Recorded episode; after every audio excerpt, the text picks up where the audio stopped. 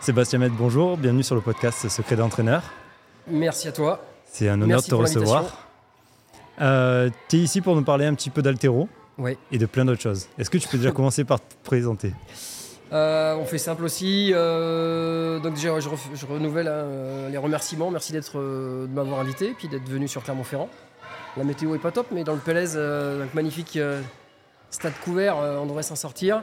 donc me concernant, pour faire simple, je suis responsable de l'option altéro-musculation à l'UFR de Clermont-Ferrand, juste à côté de nous ici. Euh, et donc je pilote euh, cette formation-là, sur laquelle j'agrège par convention avec la fédération d'altéro muscu, les brevets fédéraux aussi, ce qui permet à nos étudiants de sortir, euh, on va dire avec le triptyque, pour ceux qui le souhaitent, la licence, le supplément au diplôme qui est le sésame pour la carte pro, et pour ceux qui sont les plus à l'aise dans la discipline, pouvoir passer les brevets fédéraux niveau 1, niveau 2 en altéro et ou en musculation. Voilà, pour faire simple. Euh, j'ai un passé comme le tien de préparateur physique. Euh, j'ai occupé un temps assez court un poste d'entraîneur national euh, pour les équipes de France de force. À une époque révolue où l'haltérophilie et la force athlétique étaient dans la même et le culturisme d'ailleurs étaient dans la même fédération.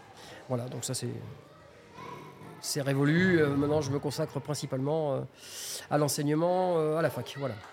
Ok, un beau parcours. Merci.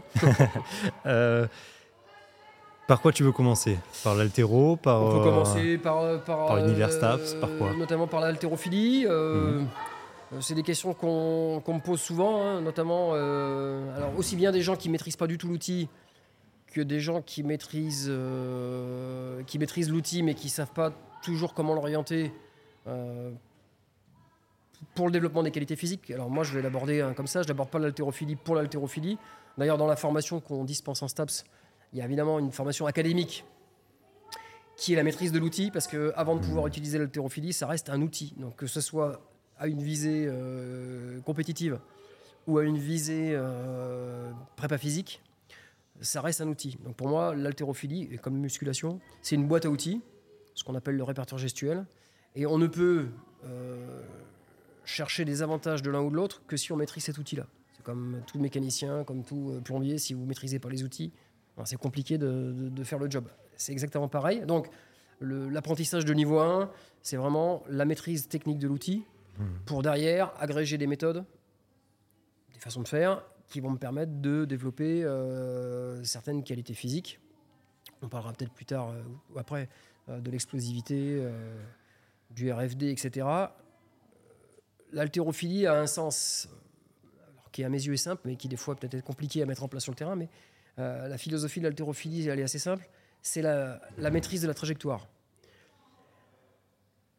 Ça, c'est de la mécanique derrière de premier niveau. C'est-à-dire que si la trajectoire n'est pas adaptée, l'accélération n'est pas bonne. je ne peux pas faire plus simple que ça. Donc l'idée de départ, c'est d'essayer de maîtriser un outil qui n'est pas aussi simple que ça, euh, qui peut des fois demander un certain temps d'acquisition, mais qui, une fois que justement cette maîtrise de trajectoire est obtenue, permet d'optimiser, j'allais dire, euh, n'importe quelle euh, qualité physique et être transférable sur n'importe quel sportif de bon ou de très haut niveau.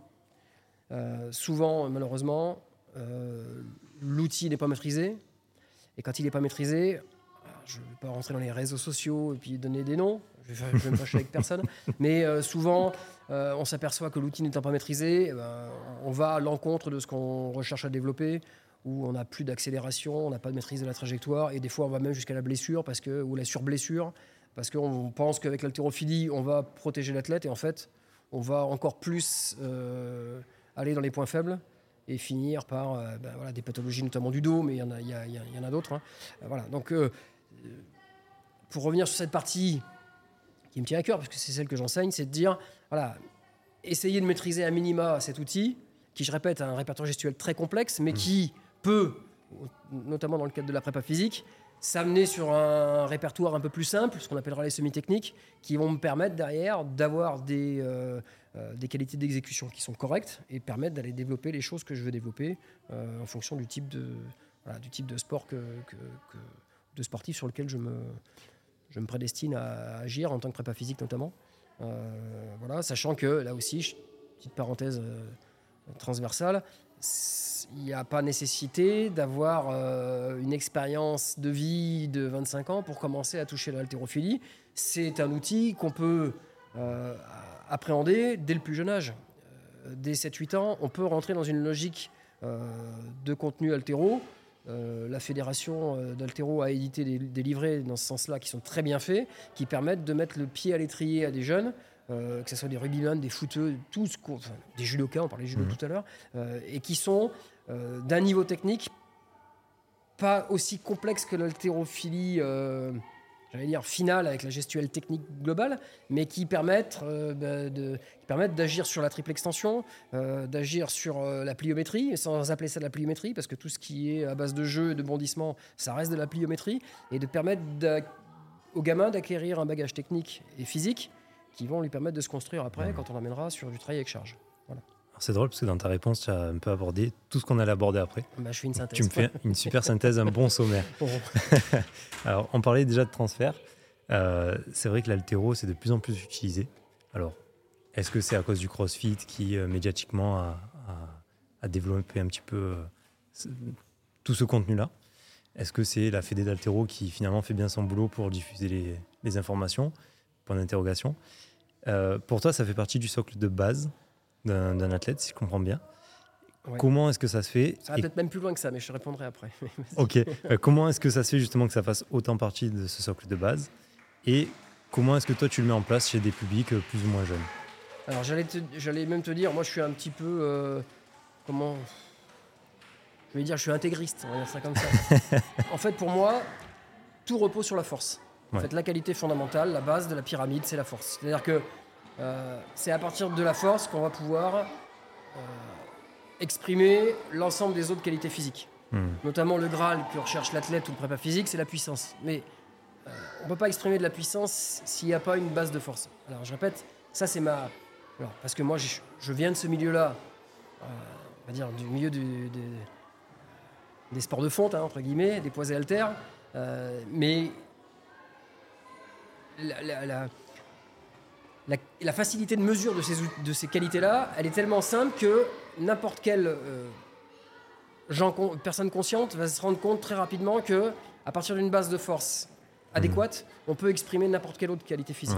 Voilà. Et c'est ça qui est fondamental. Donc, je reviens au fait que, ben oui, moi j'intègre dans toutes mes bases de travail un travail athlétique qui repose sur du sport de force, notamment sur de la gestuelle altéro. Mmh. Pas que, parce qu'il y a aussi de la gestuelle de force traditionnel, le squat, le développé couché que vous connaissez, enfin tous les sports de force plutôt, euh, les mouvements de force plutôt orientés musculation. Mais l'idée, c'est d'arriver très rapidement à retranscrire ces qualités, on va dire, polyarticulaires simples, vers du travail beaucoup plus technique de coordination pour essayer de se rapprocher de la gestuelle du sportif. Voilà. Euh, toute gestuelle sportive repose sur une notion d'accélération. Hmm. Et il n'y a pas mieux comme, comme outil, je reviens sur ma boîte à outils, que l'haltérophilie pour euh, intégrer ça dans une gestuelle que l'on pourra retranscrire après sur la gestuelle spécifique du sportif. Que ce soit pour le coup, c'est ça qui est intéressant, sur le membre supérieur, on prend l'exemple du judoka, sur le membre inférieur, dans la majorité des sports, et euh, ben, d'une manière globale, euh, puisque chaque athlète a besoin et de ses bras, et de ses, et de ses cuisses, et de ses jambes pour pouvoir euh, maîtriser sa motricité. Donc l'outil Altero est un outil pour moi très puissant, puisque je répète, ça va pouvoir allier à la fois un développement optimal de la force avec, de manière concomitante, un développement, j'allais dire, harmonieux et qualitatif de la coordination. Et c'est ça qui est fondamental. Euh, si on veut pouvoir, dans l'activité euh, du sportif, dans la prépa physique, retranscrire des activités, enfin des, des paramètres de puissance, d'accélération, encore une fois, je reviens sur ma trajectoire, il faut que la technique, en tout cas que la coordination soit adaptée. Et donc, voilà, l'haltérophilie permet de faire le, lien entre cette, euh, ce développement athlétique et cette coordination euh, au profit du sportif. Reste au prépa physique, je terminerai là-dessus sur, ce, mhm. ce petit chapitre-là, euh, à maîtriser l'outil. Et je ne vais pas lancer la pierre, voilà, mais on s'en rendra là aussi compte avec les réseaux, ce qu'on avait un peu plus de mal à considérer avant. C'est que ne, ne maîtrisant pas l'outil, ni de manière technique, ni de manière théorique. Beaucoup, même si ça c'était pour répondre à ta question après sur le crossfit ou sur la fédé, j'ai pas la réponse, mais on y viendra, c'est de dire beaucoup de préparateurs physiques, euh, jusqu'à preuve du contraire, ne maîtrisent pas l'outil. Donc à Mm. partir du moment, c'est évident, on ne maîtrise pas l'outil, qu'est-ce qu'on fait? Eh ben, On se On garde de l'utiliser, Mm. parce que on ne maîtrise pas les effets, et il est évident que si c'est pour, euh, c'est ce que je disais en introduction, blesser les athlètes alors que c'est pas l'objectif, autant pas l'utiliser. Malgré tout, voilà, ça devrait être euh, la pierre angulaire de n'importe quel préparateur physique en termes de développement athlétique. Voilà. On ne peut pas concevoir la prépa physique sans un apport. euh, alors je vais mettre de la musculation au sens large, mais notamment de l'haltérophilie. Il suffit d'aller voir dans les pays anglo-saxons comment ça se passe. Clair. On voit bien qu'il y a quand même un gros décalage entre ce Mm. qui se fait dans les pays anglo-saxons, parce que culturellement, encore une fois, Culture de la force dans les pays de la force et de anglo-saxons. l'haltéro, elle est intégrée depuis très très très longtemps. Hmm, Voilà. C'est clair. Et euh, on parlait euh, de coordination. Une chose que je voulais ajouter, c'est aussi l'importance du corps CORE dans l'haltérophilie, qui n'est pas forcément présente dans beaucoup de sports. En tout cas, cette culture du corps et donc de protection, parce qu'on sait que quand tu as des muscles spinaux aussi gros que des avant-bras, tu as moins de chances de te blesser au dos. Quoi. Là aussi, il suffit de regarder. euh, Je répète, euh, on n'avait pas de, de mon temps, on n'avait pas tout ce matériel-là, on n'avait pas toute cette technologie. Et Mhm. malheureusement, euh, je te disais tout à l'heure, notamment quand j'allais à l'INSEP euh, observer les préparateurs physiques, euh, si j'avais dû et voulu observer, il me fallait la caméra VHS. Enfin bref, maintenant on a des outils très qualitatifs, très simples d'utilisation. Et euh, on, s'aperçoit notamment maintenant, on se rend compte que euh, n'importe quel athlète de bon niveau en haltérophilie, quand il fait notamment ses squats, il suffit de regarder euh, les spinaux. Hmm. Là, on se dit, il y a quand même, ils ont quand même un truc en plus que d'autres sportifs n'ont pas. C'est clair. Et alors, je vais être, je le, c'est le discours que je tiens à mes licences, c'est le discours que je tiens dans toutes les formations. C'est pas en faisant du gainage planche et du bosu que euh, développe ces muscles-là de cette façon-là. Donc, encore une fois, l'outil de développement, si les haltérophiles ont notamment euh, des muscles posturaux aussi développés et aussi efficaces, c'est par leur activité. Hmm. Mais ça les empêche pas de temps en temps de faire du gainage aussi, hein, mais c'est par leur activité. Et il serait bien qu'on comprenne ça en prépa physique en se disant, bah, peut-être que si je faisais un peu moins de gainage planche et que je faisais un petit peu plus de travail semi-technique à charge, parce que évidemment ça se fait à charge, ça me permettrait peut-être d'avoir un corps euh, beaucoup plus euh, efficace ou efficient. Et peut-être qu'en termes, euh, j'aime pas ce terme-là, mais c'est à la mode, c'est aussi la prophylaxie. On se poserait un petit peu moins la question de la prophylaxie au niveau du tronc parce que ça serait intégré directement, encore une fois, dans l'outil. Mais ça, c'est encore un débat qu'on peut avoir euh, des jours et des jours parce que euh, les interprétations ou les visions des uns et des autres sont un peu différentes. En tout cas, ça, c'est la mienne. C'est-à-dire que euh, voilà, si on est capable, hein, comme je le dis très souvent, si tu es capable de faire un front squat à 200 kg, c'est qu'a priori, au niveau du corps, Tu devrais rester à pas mal de charges tu externes. peux pouvoir résister à beaucoup, beaucoup de charges extérieures. Ouais. Voilà. Mais encore faut-il maîtriser le squat, le front, et faire comprendre qu'à un moment donné, euh, le front squat ou le squat back, ça se fait pas en quart de squat. Ça, j'en, profite hein, de que tu, que tu mets en Chercher l'amplitude. pour balancer, hein, mais euh, voilà, c'est pas. Voilà. Donc, à un moment donné, si on veut de l'efficacité, Hmm. prenons l'exemple de ce qui se fait, de ce qui se fait bien et des résultats qu'on en a, et en se disant, bah, est-ce que je peux pas prendre une partie de tout ça pour euh, développer athlétiquement mes athlètes? Bon, Je le répète, euh, regardons ce qui se fait au niveau anglo-saxon. On s'apercevra que bizarrement, ils utilisent tous l'outil, donc c'est qu'a priori, moins qu'ils aient tous décidé de se copier dessus, Ouais. être efficace. Mais surtout qu'ils ont des meilleurs résultats au, au JO que nous. Je- Donc on ne je- peut rien dire. Je ne dirai rien. Euh, donc l'altéro, effectivement, c'est un super moyen. Imaginons que je prépa ou je suis entraîneur dans une discipline, je suis formé un peu à l'altéro, j'ai un un brevet fédéral où j'étais pratiquant longtemps et je maîtrise. Euh, à partir de quel âge je commence à initier mes, mes athlètes à ça? Sur quel type de travail? Et dans quel intérêt? Est-ce que c'est vraiment du court terme, du long terme? Comment est-ce que je me positionne? Alors, du coup, je reprends ce que j'ai dit tout à l'heure. On peut, on peut concevoir. Alors, après, ça dépend hein, quel type d'athlète on va avoir et à quel âge on les a. Mais euh, si on était dans un projet global d'évolution de carrière, Mhm. mais même sans forcément rentrer dans le haut niveau, mais si on prend des joueurs qui jouent à niveau national euh, en rugby ou autre, euh, qui commencent euh, le, le rugby ou le foot, hein, je dis rugby, c'est un exemple, mais, ou le judo, hein, mais peu importe, c'est une activité qu'on peut très bien intégrer, euh, je le disais tout à l'heure, dès 7-8 ans. Mhm. Parce que dès 7-8 ans, il ne faut pas toujours voir l'haltérophilie, mais c'est comme la musculation, c'est un peu le même dogme, euh, puis les mêmes, euh, les mêmes discours qu'on tient, euh, que j'ai l'impression de tenir moi depuis 25 ans, mais qui euh, évoluent encore trop lentement à mon goût. C'est de dire, Mm. euh, c'est pas parce qu'on dit haltérophilie ou musculation qu'automatiquement on est sur charge maximale. C'est-à-dire, encore une fois, l'haltérophilie est un outil puissant de développement de la coordination. Donc utilisons notamment au moins des semi-techniques, ou de la motricité gestuelle altéro de base, s'en charge. Le manche à balai, par exemple, Mm. euh, il- le bâton va très bien, c'est l'outil de, de base de- du, du prof d'altéro. Euh, on peut très bien rentrer de la coordination à 7-8 ans au poids de corps, en intégrant encore une fois du travail athlétique euh, à base de circuit training, circuit de développement.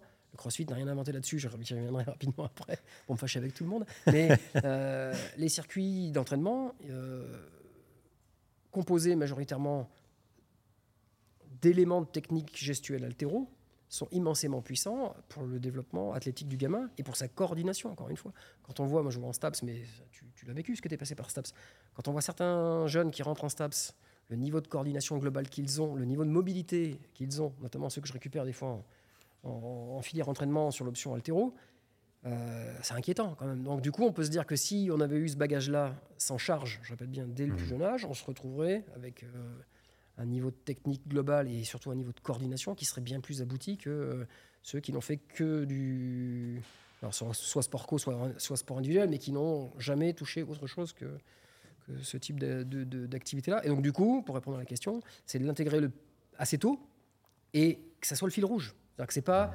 euh, pas quelque chose qu'on saupoudre de temps en temps en se disant tiens ce qu'on voit des fois en prépa hein, c'est ah bah les autres ils font de l'altéro bah, on va faire un cycle de trois semaines d'altéro puis si on y pense on y reviendra peut-être un jour non c'est un outil c'est un outil Mm. qui peut servir à la fois d'échauffement qui peut servir à la fois de développement athlétique et qui doit rester chez le gamin comme étant un référentiel de base de la coordination voilà Euh, et de la gestuelle et de la gest- gestuelle globale donc du coup en reprenant ça euh, ben, on va commencer à 7-8 ans, et puis à partir de 11-13 ans, on peut commencer à charger.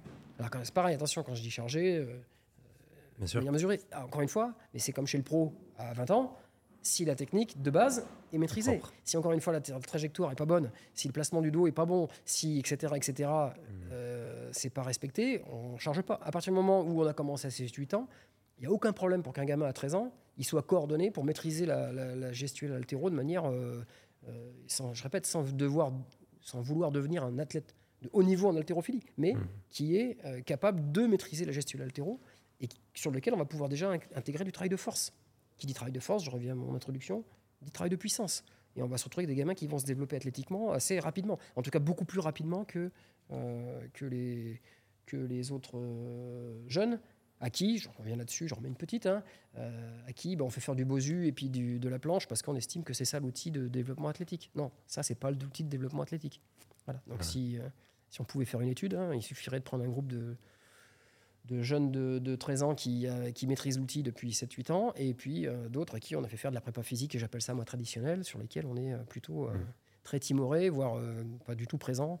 Et on s'apercevrait qu'il voilà, quand même des grosses différences. Moi, j'aime bien comparer aussi euh, notre manière occidentale d'entraîner avec euh, les pays de l'Est, les Azéris, les Russes, Ouais. les Ukrainiens, les Géorgiens. Euh, les mecs, ils coupent du bois à 8 ans, ils transportent du bois, ça fait des sacrées charges. Et par contre, quand tu les vois combattre, euh, c'est des ours. On te dit, putain, ils sont puissants ces mecs-là. Non, non, ils ont une culture, Oui. pareil, de la force et du travail manuel qui fait qu'on n'a pas du tout la même base en fait. Et donc nos athlètes qui, ben, en plus on, on le sait avec les jeunes, la sédentarité, ben, courent de moins en moins, vont moins dans les parcs, font moins de coordination naturellement, sont plus assis. On peut pas leur demander la même performance à 15 ans que ces mecs-là qui, qui vivent dehors. Quoi. Et on peut pas rattraper à 20 ans le Bien sûr. bagage athlétique que d'autres ont eu depuis 10 ans en, en 2 ou 3 ans. Exactement. Euh, sachant que, notamment en plus parce qu'on ne le maîtrise pas souvent suffisamment et que du coup la- la pente d'acquisition technique elle est pas bonne et que des fois elle est même, euh, elle est même rédhibitoire euh, pour le développement. Euh, mais tout repose sur, sur ces problématiques-là. Je ne sais pas si la vidéo on va le voir, y a- vous avez une corde derrière là. Vous voyez, ça c'est le meilleur outil au Voilà, monde. Ça. dans les écoles ça a disparu. moi, je suis de la vieille génération. Quand j'étais en primaire, on montait à la corde toutes Mm. les semaines. Voilà, donc ça, si, on, si on faisait monter à la corde les gamins toutes les semaines, on s'apercevrait que on parlait du corps et du travail Ouais. athlétique. En termes de motricité, c'est un outil fondamental. Mais c'est pareil. C'est, vous disais, la sédentarité. Alors, parce qu'évidemment, il y a toujours un risque. Il y en a un qui se Ouais, mais qui avec un tapis en par terre, mais il y a les tapis. Enfin bref, on a inventé assez de choses pour. euh, Bien sûr. je, te, je te rassure, nous, on montait pas sur les tapis. On avait, de- c'était de la terre. Ouais. On n'est pas mort. Non, non, moi j'ai fait aussi. Hein.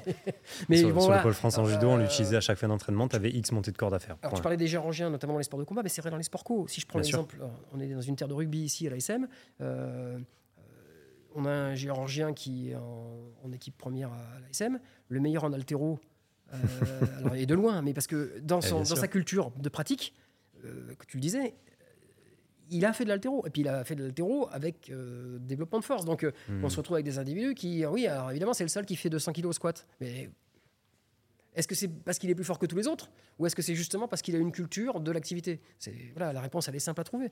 Euh, euh, de mon temps, ça a un peu passé de mode, ça, euh, je ne rentrerai pas dans les détails, mais on disait fort comme un turc. Hmm. Je sais pas, tu vois, tout le monde a entendu ça, notamment dans l'haltérophilie. Bon, alors pour des raisons diverses et variées. Il peut y avoir d'autres paramètres, chimiques ou autres, mais bon, peu Ah importe. ouais. Mais il n'empêche que quand depuis que tu es gamin, ta culture, c'est comme les Chinois actuellement. Pourquoi les Chinois Bien sont au-dessus du, du monde, euh, notamment dans les catégories moyennes en haltéro Parce qu'ils commencent pas l'haltérophilie à 15 ans. Voilà, ça, c'est- 3 ans. Bon, voilà, ils ont des centres d'entraînement. Alors après, on pourrait dire que c'est le goulag, peut-être, mais il n'empêche que Hmm. ceux qui sortent, euh, et pas que ceux qui Ils sortent d'ailleurs, parce que même le 15e là-bas, il, est, euh, Ouais. il pourrait faire les championnats du monde, euh, sont au-dessus sont lot. Bon, voilà, c'est un problème culturel. Alors c'est aussi un problème de moyens, parce que ben, euh, même dans les, dans, les, dans les lycées où maintenant euh, on enseigne la musculation, euh, trouver des enseignants qui maîtrisent l'haltérophilie. Déjà, la musculation, ça peut être compliqué. L'haltérophilie, c'est encore plus rare. Si, même si certains, euh, euh, certains. Je prends l'exemple de mon ami David Chebrou, que je salue, hein, CTR d'haltéro euh, de la Ligora, intervient auprès des profs de PS pour les former ou les initier en haltérophilie. Mais ça, ça devrait être là aussi. C'est. C'est de base. sédentarité, ça pourrait être un bagage que le prof de PS maîtrise et qui devrait être presque être, euh, comme la course à pied, Mm. euh, qui devrait être presque obligatoire. Surtout que l'altéro, c'est un des sports, tu me dis si je me trompe, qui développe le plus les, muscles- les muscles extenseurs parmi tous les sports qui existent. Et on sait que la plupart des problèmes posturaux viennent de ce manque de muscles extenseurs. Ouais.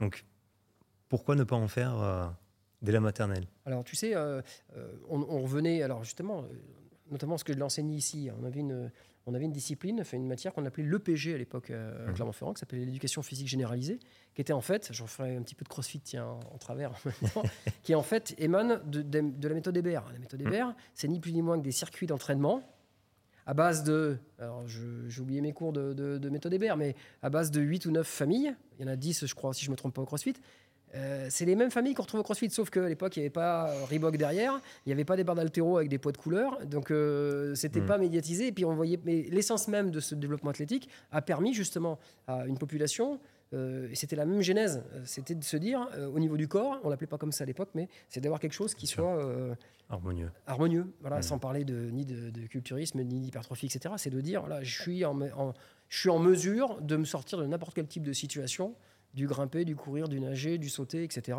Et c'est ce qu'on a perdu. Et donc, à l'UFR, il y a encore quelques années, euh, on le faisait plus sur un aspect gymnique, parce qu'on l'organisait par rapport à Mhm. des agrès de gym, mais on était sur euh, quelque chose de, de- de- de semblable. On voit des athlètes qui sont blessés par exemple à l'épaule et quand on analyse un petit peu, on voit que le physio et le prépa ils vont s'acharner sur l'épaule, les rotateurs externes, etc. Euh, problème de coiffe, enfin on entend un peu tout. Et en fait, souvent, ben, ça peut venir d'un problème de lombaire ou d'abdominaux qui sont un peu trop faibles et ça donne des compensations qui se répercutent sur l'épaule. On le voit aussi sur le genou, sur la cheville, avec des instabilités de bassin, etc. Chose qu'on travaille inconsciemment, on va dire, en altéro. Est-ce que, tu peux nous parler, toi, des réflexes qui sont mis en avant ou inhibés grâce à l'altéro? Par exemple, les réflexes proprioceptifs ou d'inhibition réciproque, etc. Alors, euh, déjà, pour revenir à ce que tu viens de dire, euh, alors là, je parle d'expérience. Il y a certainement des publications je ne peux pas citer ici, parce que j'ai pas fait une revue de littérature, mais euh, et là, je parle à la fois des athlètes ou des étudiants en STAPS que j'ai, ça va même jusqu'aux footballeurs pro euh, qu'on a, qu'on a à Clermont-Ferrand. Euh, la, la majorité des pathologies de l'épaule, euh, je répète, c'est un constat que moi je fais, hein, euh, viennent notamment d'un décalage au niveau du bassin. Ce décalage au niveau du bassin venant du fait qu'on est toujours plus ou moins aligné, parce qu'on a souvent un côté plus court que l'autre. Le problème, c'est que, comme tu le dis, on va s'occuper de l'épaule une fois que le problème est arrivé. Alors, certes, il y a certains sportifs qui ont la chance d'aller voir euh, des, des orthos pour avoir des semelles, etc. Mhm. Mais c'est pareil, au niveau des semelles, on est souvent très timoré. Moi, j'ai vu des athlètes avoir un décalage de, de- au niveau de la hanche de 1,5 cm et demi entre la gauche et la droite. Euh, alors, on, va, on, on met des semelles, mais c'est pas en mettant une semelle ortho de 3 mm que ça compense le décalage du bassin. Et le problème, c'est que, notamment les osgood, je me suis aperçu de ça, c'est que la plupart des gens qui ont des osgood pendant leur phase de croissance, c'est déjà des gens qui sont décalés au départ. Donc, euh, ce décalage-là va, comme tu le dis, jouer sur le bassin, sur l'équilibre du bassin, qui va jouer sur l'équilibre de la colonne vertébrale et qui va jouer sur l'équilibre des épaules. Ce qui fait que quelqu'un qui est décalé en bas en gros, il est décalé en haut. Et du coup, quand il a X années de pratique, X répétitions de gestes, Hmm. euh, on est sur, encore une fois, une histoire de trajectoire et de contrainte, fait que l'épaule n'est pas sur la bonne contrainte et que malheureusement, on va traiter. euh, on va essayer de traiter le problème une fois qu'il est, présent, alors que peut-être on aurait pu euh, Anticiper. de ça. Alors du coup, pour Mhm. revenir, euh, si on reprend encore une fois mon outil altéro, cet outil altéro-là, notamment, alors je reprends pour des sports qui sont qui ont un ratio de force membre sup membre inf qui souvent est très décalé, c'est-à-dire que assez de force dans le membre inf et très peu, de- pas assez de force dans le membre supérieur. Euh, L'outil altéro permet de, com- de combler ça, c'est-à-dire que j'ai encore une fois à la fois des contraintes membre inf, mais aussi des contraintes membre sup. J'ai pas besoin d'aller faire de la muscu pour la muscu. L'outil altéro est assez complet pour me permettre, avec une barre, comme je leur dis souvent à mes étudiants, avec une barre et deux disques, vous pouvez travailler. Le, le- le- répertoire gestuel est assez complexe et assez complet pour pouvoir travailler tout le haut du corps et pouvoir justement résorber une partie des problématiques d'épaule euh, qui, ben, voilà, une fois que l'épaule elle est en vrac, c'est déjà euh, trop tard. Euh, donc on peut, je répète, il n'y a pas d'études là-dessus non plus, Mhm. mais on peut supposer que euh, on peut prendre l'exemple, on reprend l'exemple de l'haltérophilie à haut niveau. L'incidence des blessures à haut niveau en haltérophilie, ou en haltérophilie de manière générale, notamment sur les épaules. Il n'y a quasiment pas. Pourtant, les contraintes, elles sont quand même assez Ah élevées. ouais. Donc, on pourrait se dire, je reprends le- ce que j'ai dit tout à l'heure, c'est que si cet outil-là montre, démontre que même sur des charges maximales, alors il y en a toujours un très très haut niveau, quand ils sont sur un max et qu'ils se loupent, euh, le coude, l'épaule, ça peut arriver, mais proportionnellement au nombre de barres qui sont tirées et au nombre d'athlètes dans un plateau, on est quand même sur un, On un est sur, pourcentage très sur une incidence de blessure très très faible en haltéro. Donc on pourrait se dire que si à très haut niveau, sur des charges très très lourdes, Mhm. on va pas à la blessure. Si on maîtrise l'outil chez les plus jeunes, ça pourrait peut-être permettre de résorber ou de limiter une partie des pathologies, notamment de l'épaule, mais pas que de l'épaule, de dos. hein. Je- On reprend le corps pour le coup, mais de limiter une partie de ces, contraintes-là et, et de ces blessures-là, qui, une fois qu'elles sont présentes, même si on va agir dessus, ben, une luxation de l'épaule, euh, même si tu vas agir dessus, C'est euh, trop tard déjà. c'est trop tard. On Structurellement, c'est judo, bien, sûr. que tu te l'es fait une fois, deux fois, trois fois, tu as l'épaule dans le sac, c'est terminé. C'est du vécu. Oui, c'est pour ça que je donne l'exemple, parce que pour le judo, c'est quand même. euh, voilà. Et on- si justement ces épaules-là avaient été stabilisées, pas que Bien par l'activité elle-même, notamment chez les judokas, parce que vous êtes quand même très, très, très décalé. Très faire un test de traction, vous comprenez tout de Ouais. suite de quel sport vous venez, parce que vous avez bah, une garde qui est spécifique, mais il n'y a pas que chez vous, c'est dans d'autres sports aussi. Mais voilà, l'haltérophilie permettrait de combler cette problématique de l'activité et de, bah, une fois, de préserver, euh, on va reprendre la prophylaxie pour le coup, mais de préserver l'épaule déficitaire et d'éviter que, ben voilà, à un âge donné, euh, des fois assez jeune, on se retrouve avec une épaule qui soit, euh, qui soit blessée, qu'on puisse des fois pas réparer correctement, et qui, mette fin à la carrière de l'athlète. quoi. Effectivement, il est plus difficile de récupérer un déséquilibre a posteriori qu'en amont. Donc, est-ce que l'haltéro ou la musculation ne doit pas être un prérequis, par exemple, pour rentrer sur des structures euh, d'accession de haut niveau, par exemple des pôles espoirs dans tous les sports Bon, alors, Ton avis alors, mon avis, il est, enfin, il est simple. Il est pas, Je m'en doute, hein, mais Oui, tu te- oui. Alors après, on revient toujours à la même problématique, c'est comme on n'a personne pour l'enseigner correctement et que c'est pas sûr. fait, tout le monde se dit on ne peut pas intégrer de l'altéro dans, le, dans, la, dans, les, dans, les, dans les Hmm. prérequis, dans les critères. Je donnerai un exemple, euh, alors pas vécu, mais que je connais puisque c'est un très bon ami à moi. Dans la fédération de bobsleigh, pour entrer au bob, euh, il y, avait des, euh, il y a toujours des, des barèmes d'exigence, euh, notamment sur l'épaulé. Ou si tu donc il y, a y une cotation, donc il y a du pentabon, il y a donc l'haltérophilie notamment. On reviendra aussi éventuellement Mmh, sur la, le plio. la plio, le travail athlétique, mais il y a des cotations. Donc on pourrait se dire pourquoi on ne pourrait pas avoir des cotations dans d'autres types de sports? On prend l'exemple du judo, on prend l'exemple du rugby, mais évidemment il faudrait que ça veut dire que dans les centres de formation initiaux, dans les clubs au niveau, alors d'un niveau évidemment suffisamment de, bon niveau, on est, on est évidemment une formation académique qui permette d'agréger l'altéro sur la prépa physique. C'est pas encore fait. Alors on essaie de le faire. Euh, Je, euh, petite anecdote ou pas. hein, euh, euh, à l'époque, euh, je sais que l'équipe de France de rugby à 7 s'était agrégé les services d'un prof de la Fédé de l'altéro. Parce qu'ils avaient bien compris l'intérêt de. Donc pourquoi on peut pas le faire euh, et, tu vois, et pourquoi c'est pas fait au niveau global? Il y a une maison mère qui s'appelle la FFHM, c'est elle qui est maître d'œuvre de l'haltérophilie. Il suffit de demander au cadre technique et puis de monter des partenariats pour qu'on puisse, euh, on puisse, former les, on puisse former les prépas physiques. Euh, mais je répète, ça c'est chacun a son précaré, chacun a son. Voilà, on ne veut pas trop aller. euh, Pas faire d'ombre. pas faire d'ombre ou pas par peur de ne pas maîtriser l'outil, pas se faire piquer la place. Bien sûr. On en parlait aussi tout à l'heure. Et je répète, euh, c'est pas le cas dans les pays anglo-saxons, puisque tout le monde en fait. Donc, du coup, on se pose plus la question de savoir Mhm. si, euh, voilà, si tout le monde maîtrise l'outil, euh, ça reste. euh, mais je- on peut aller plus loin. hein. Je- tant qu'on est parti là-dessus, je leur dis souvent aussi à mes jeunes. Je dis, vous savez, on est dans des sports co. Personne, puisqu'on est dans, dans le temple ici aujourd'hui de, de l'athlète, à Clermont, euh, dans les sports co, qui fait appel à des spécialistes de la course à pied, du sprint, j'entends, pour le travail de pose de pied. On est sur du travail athlétique. La, la course à pied, ça se travaille, ça s'apprend. Il y a une technique particulière. Bon, bah, dans plein de sports co, même à haut niveau, le travail de pied n'est jamais envisagé. Parce qu'encore une fois, bah, c'est pareil. Quand les mecs connaissent pas Mhm. l'outil, ben, ils n'utilisent pas l'outil. Donc moi, quand je dis ça, j'ai l'impression que c'est d'une telle évidence que ça devrait être fait par tout le monde. Mais en fait, on se rend compte que sur le terrain, si on faisait des audits, bah, c'est pas fait, même à 50%, C'est pas fait. Peut-être même, Même plus que ça. Ouais, enfin, je Euh, dis 50 largement. en étant, en étant gentil, parce que c'est la nouvelle mode. Mais ouais, voilà. Et par contre, euh, c'est là que je dis les vrais entraîneurs intelligents ou les prépas physiques intelligents, quand ils maîtrisent pas l'outil, qu'est-ce qu'ils vont faire? Ils s'entourent Oui, de bons, enfin de bons, en tout cas de, de personnes qui peuvent leur apporter les éléments techniques que eux Mhm. maîtrisent pas. C'est ça la vraie philosophie de la prépa physique. On peut pas tout le temps tout maîtriser. Moi, si je devais faire du travail de pied, je... il n'est pas là aujourd'hui, Jérémy, là, mais euh, je dirais à Jérémy, bah, tiens, viens leur faire le travail de pied, moi je ferai l'altéro, je ferai le reste. Mais voilà, chacun sa spécialité.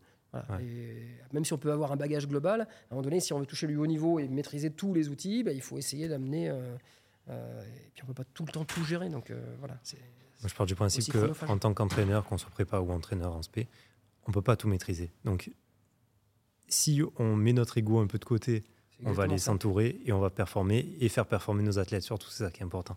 Alors que si on se dit non, non, mais moi, ma méthode suffit, on va se manger des murs. C'est obligatoire. Mais c'est tout. On voilà. peut regarder tous les résultats de de n'importe quel sport, n'importe quel euh, euh, niveau, même en Fédéral 3. Les mecs qui réussissent le mieux, ben, c'est des mecs qui savent s'entourer. Point. Il n'y a, pas Et d'autre ça, chose. c'est comme tu dis, c'est un problème d'ego, c'est un problème de, puis c'est un problème culturel aussi. C'est bon quand je, j'ai rien contre mes amis kinés, hein, mais bon, quand on voit, genre, j'aime montrer une des vidéos euh, euh, qui est pas si vieille que ça, hein, qui doit être euh, de l'avant-dernier ou dernier championnat d'Europe de foot, où c'est le, le kiné qui fait la séance de musculation. Hmm. Bon, bah là, c'est pareil. La fameuse vidéo qu'on a Ouais, la tous fameuse vue, vidéo. hein, et encore, il y, en a, il y, en a- Ouais. il y a des bouts que j'ai coupés, on pourrait, en- on pourrait en parler aussi une heure et demie, mais tu te dis, on est au plus haut niveau de pratique et on Mhm. voit encore ça. Alors, comme je dis, c'est eux qui ont raison parce qu'ils sont champions du monde, Enfin, ou vice-champions du monde maintenant. Donc, ils ont raison, c'est moi qui ai tort. Sauf que, bon, voilà, euh, c'est des choses qui sont pas cohérentes. On peut pas, à haut niveau, retrouver des aberrations comme ça. Donc, du coup, si voilà, on prenait les bons, entre guillemets, ou en tout cas des spécialistes dans chaque domaine, bah, chacun fait son boulot et chacun amène ce qu'il peut. Euh, et je répète, c'est ce qu'on trouve au niveau anglo-saxon. On, retrouve, euh, on va retrouver des spécialistes dans chaque domaine. Ouais, puis on le voit, par exemple, pour reprendre l'exemple du football, une incidence de blessure qui est énorme sur beaucoup des muscles extenseurs, ischio, dos. Euh, pourtant, la charge et les, ch- enfin, les contraintes externes ne sont pas si énormes que ça par rapport à du rugby. Est-ce que l'altéro ne devrait pas justement aider euh, ce genre de choses? Alors après, je comprends Parce la complexité hein, des sports co, hein, euh, pour y avoir été aussi. C'est évidemment euh, intégrer une charge d'entraînement spécifique en altéro dans le cadre du sport de haut niveau, avec la charge de travail qu'ils ont spécifique, Mmh. en nombre de matchs, etc. c'est compliqué. Mais c'est toujours pareil. C'est que comme c'est pas fait avant, en centre de formation notamment, Eh. On en a des exemples ici. Je pourrais pareil t'en parler une heure et demie de ça.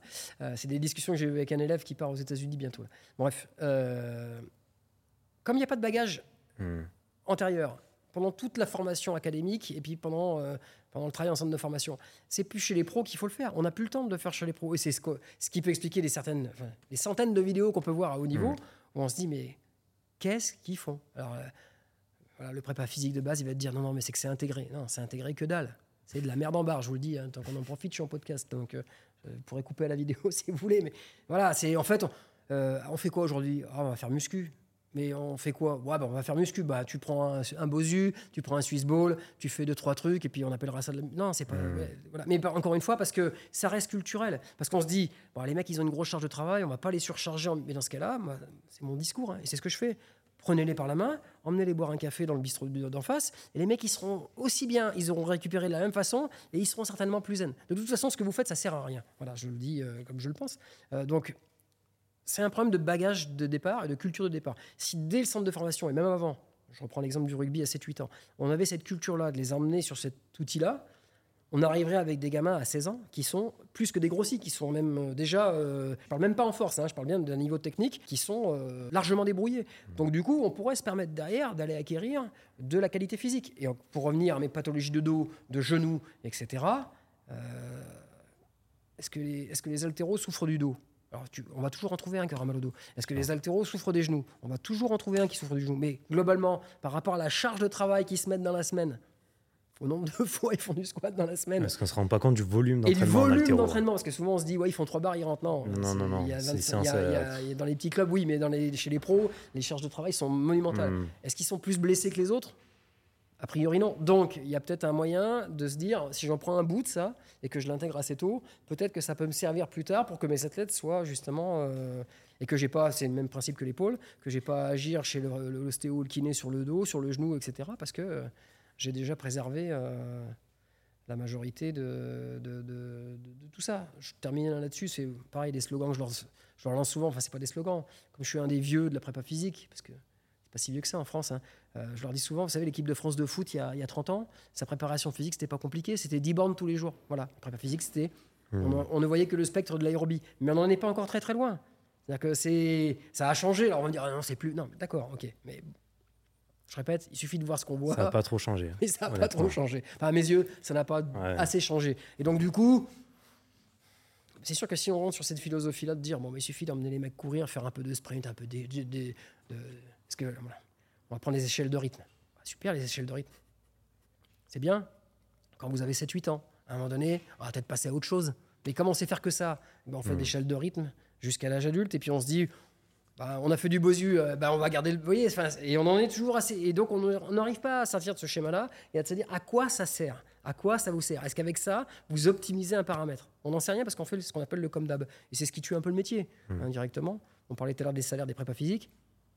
Si c'est pour faire de l'échelle de corde et du bosu, tu prends un BP APT, il sait faire de l'échelle de corde et un BP. Tu le payes 1500 balles et ça suffira. Mmh.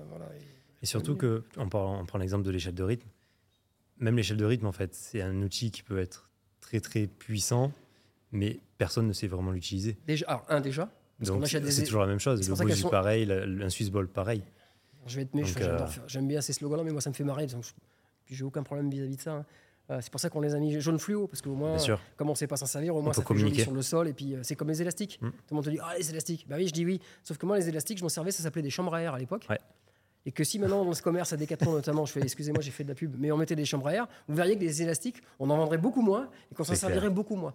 Donc c'est pas, en fait, l'outil, on sait pas trop, mais comme les autres le font et qu'en plus c'est design, c'est classe, c'est hmm. fluo, on va l'utiliser. Bah oui, l'autre il l'a utilisé, bah moi je l'utilise aussi. Tu sais à quoi ça sert? Bon, voilà. Donc c'est, donc pour revenir notamment à l'échelle de rythme, il y a des choses qu'on peut faire avec l'haltérophilie c'est ce que j'explique à mes jeunes. notamment, tu parlais de l'épaule décalée, mais les hanches décalées chez les sportifs de, mmh. en athlète notamment, parce que on peut avoir toujours un même. On a, un pied d'appui, un pied d'appel qui est toujours le même, et à force de répéter, on peut créer des schémas moteurs qui sont euh, et qui vont perturber le, bassin. Bon, bah, faire du jeté-fente en pied alterné, faire des fentes alternées sur un jeté-fente, ça c'est immensément puissant. C'est bien plus puissant pour le coup, et en termes de coordination et en termes d'appui, que l'échelle de rythme. Encore faut-il savoir faire un jeté-fente. Et en plus, l'alterner. Mais c'est pareil, un gamin qui a fait ça jeune, il n'a aucun problème pour l'intégrer dans sa, dans sa routine d'entraînement après. Et, je répète, l'intégrer avec charge, pas juste avec une barre vide. Hmm. bon. Et ça, c'est culturel. Voilà. Donc, pour revenir à ce qu'on disait, oui, on peut prendre dans ce répertoire gestuel des outils immensément puissants qui vont à la fois euh, résorber ou en tout cas limiter les contraintes ou les problèmes euh, posturaux, dos, extenseur. Euh, on a, hmm. On est l'altéro, c'est quand même ce qu'il y a presque de plus proche que de la motricité basique humaine. Je peux pas, je peux pas. Euh, euh, le, sauter courir, c'est notre, euh, c'est dans nos gènes. Donc, mm. il suffit de le réintégrer sur de la gestuelle spécifique. Et est-ce que tu peux nous parler de la triple extension? Expliquer ce que c'est pour les gens qui ne connaissent pas et l'utilité dans tous les sports. Alors, bah, je peux reprendre par l'introduction. En fait, la triple extension, c'est quoi? Et que, moi, en haltérophilie, aussi, je, je traduis par la triple extension au niveau, euh, au niveau membre supérieur. C'est la même logique. Euh, c'est ce qu'on appelle en biomécanique une séquence proximo-distale. On part de l'articulation du haut pour aller euh, sur l'articulation du bas. Donc quand vous êtes accroupi, vous voulez faire un saut, qu'est-ce qui se passe? J'essaie de faire ça de manière très simple, mais je pense que tout le monde comprendra. Bah, vous allez avoir une triple extension qui commence par l'extension d'abord de l'articulation de la hanche, puis celle du genou, puis vous terminez par l'extension de la pointe de pied, de cheville, qui va vous permettre de finaliser euh, l'accélération. Et c'est ce qui va vous permettre soit d'avoir une certaine hauteur de saut dans le cas d'une détente euh, verticale, soit pour un bondissement en avant, euh, une certaine quantité d'énergie qui vous permettra de vous propulser vers l'avant. Donc, tous les sports ont besoin à un moment donné soit d'une propulsion vers l'avant, déplacement antérieur, horizontale, soit dans la grande majorité des cas aussi, dans plein de situations, on a besoin d'une certaine euh, extension, ce qu'on appellera la détente verticale, qui est corrélée à la qualité de la triple extension. Donc l'haltérophilie, c'est par définition l'outil de développement euh, optimal de cette triple extension. Mmh. Donc si je suis capable on va prendre l'exemple de. Je vais prendre un gros, parce que des fois, les gens, ils ont du mal à un petit peu intégrer ça. Quand je dis gros, c'est pas péjoratif. Hein. Si vous prenez le champion du monde des lourds actuel, Talakadze, en, en haltérophilie, qui pèse aux environs, que je pense quand il est au régime, il doit peser 170 kg. Il a un arraché à 224 kg, 223, 224 kg. Il est capable de hisser la barre du sol jusqu'au-dessus de sa tête en un seul temps, en moins d'une seconde. Donc ça, c'est permis par la triple extension. Donc vous imaginez bien que ce mec-là, si je lui enlève les 226 kilos et que je lui demande, même s'il pèse 170 kilos, il s'envole. De faire une détente verticale, il va s'envoler. Pourquoi? Parce que encore une fois, l'haltérophilie, c'est un sport de développement majeur, voire euh, fondamental de la puissance. Donc, toute action d'acquisition de force par l'intermédiaire de l'haltérophilie va se retranscrire sur euh, va se retranscrire sur tout ce qui va être cette triple extension. Et je répète, que ce soit en termes de vitesse de sprint hmm. sur de la vitesse horizontale ou sur de la vitesse euh, verticale. Si, alors on pourrait faire le test ici, j'en ai pas malheureusement d'athlète de haut niveau en altéro euh, sur Clermont-Ferrand. Mais si on prend un athlète de haut niveau en équipe de France altéro et si on prend en équipe de France de 100 mètres sprint, euh, même gabarit, hmm. et qu'on leur demande de faire un départ sur 10 mètres, ça se tient. Ouais, je suis d'accord avec toi. Alors qu'on en a un qui n'est pas spécialiste de, mmh, d'accord mmh. Et par contre, si on demande de faire un test de détente verticale, il est probable, je répète bien, à rapport euh, taille-poids identique. Il est probable que l'altéro saute plus haut. Saute plus haut. Donc, encore une fois, c'est pareil, c'est juste du. Pour le coup, alors il y a des études hein, qui le montrent ça, il suffit de refaire de la littérature, mais euh, il suffit de faire des tests, hein, on prend notre jump et on regarde. Si on se dit, ben, un mec qui fait pas spécialement du travail de détente verticale, ou qui fait pas spécialement de vitesse de sprint, qui, juste par son activité, arrive à faire bien voire des fois mieux. Est-ce qu'on ne peut pas utiliser l'outil pour euh, aller sur ce que moi j'ai besoin d'avoir avec mes athlètes? Encore une fois, quand je le dis comme ça, je trouve que c'est simple. Mais... Ça l'est. Mais ouais, bah, ou alors c'est trop simple pour le coup, parce que les gens aiment bien maintenant, je répète, les, les, élastiques fluo. Donc comme c'est trop simple, euh, c'est pas toujours fait. Voilà. Donc euh, je pense que ceux qui ont touché une fois du doigt ça et qui se sont rendus compte de la puissance de l'outil mmh. se disent on peut pas passer, on peut pas passer à travers ça mais encore une fois, en France, on a. C'est une culture différente. on a une culture différente parce que la plupart des gens qui intègrent le milieu de la prépa physique n'utilisent pas l'outil et ne mm. sont pas convaincus. Mais parce qu'encore une fois, peut-être par peur, je répète, c'est chacun. On peut pas être performant partout, mais parce que cet outil-là, c'est pas un, outil qui, est suffisamment développé. Et là, j'ai pas répondu tout à fait à la question. Hein. Euh, j'allais dire oui et non. Euh, merci au CrossFit en fait d'avoir euh, d'avoir revitalisé l'haltérophilie, mais pour autant, pour autant, techniquement, c'est dégueulasse. On s'aperçoit que euh, voilà, j'irai pas là-dessus parce que sinon je vais me fâcher avec tous mes potes euh, crossfitters. Mais euh, bah c'est pareil, quand on veut faire tout à fond tout le temps, eux-mêmes le savent. Faire bien. Mais c'est de dire, ça aurait pu donner une idée au prépa physique de se dire, comme c'est un outil hmm. quand même puissant de développement athlétique, et ça c'est un outil puissant de développement athlétique, qui est d'ailleurs intègre l'haltérophilie, mais hmm. voilà, il y a des choses à apprendre.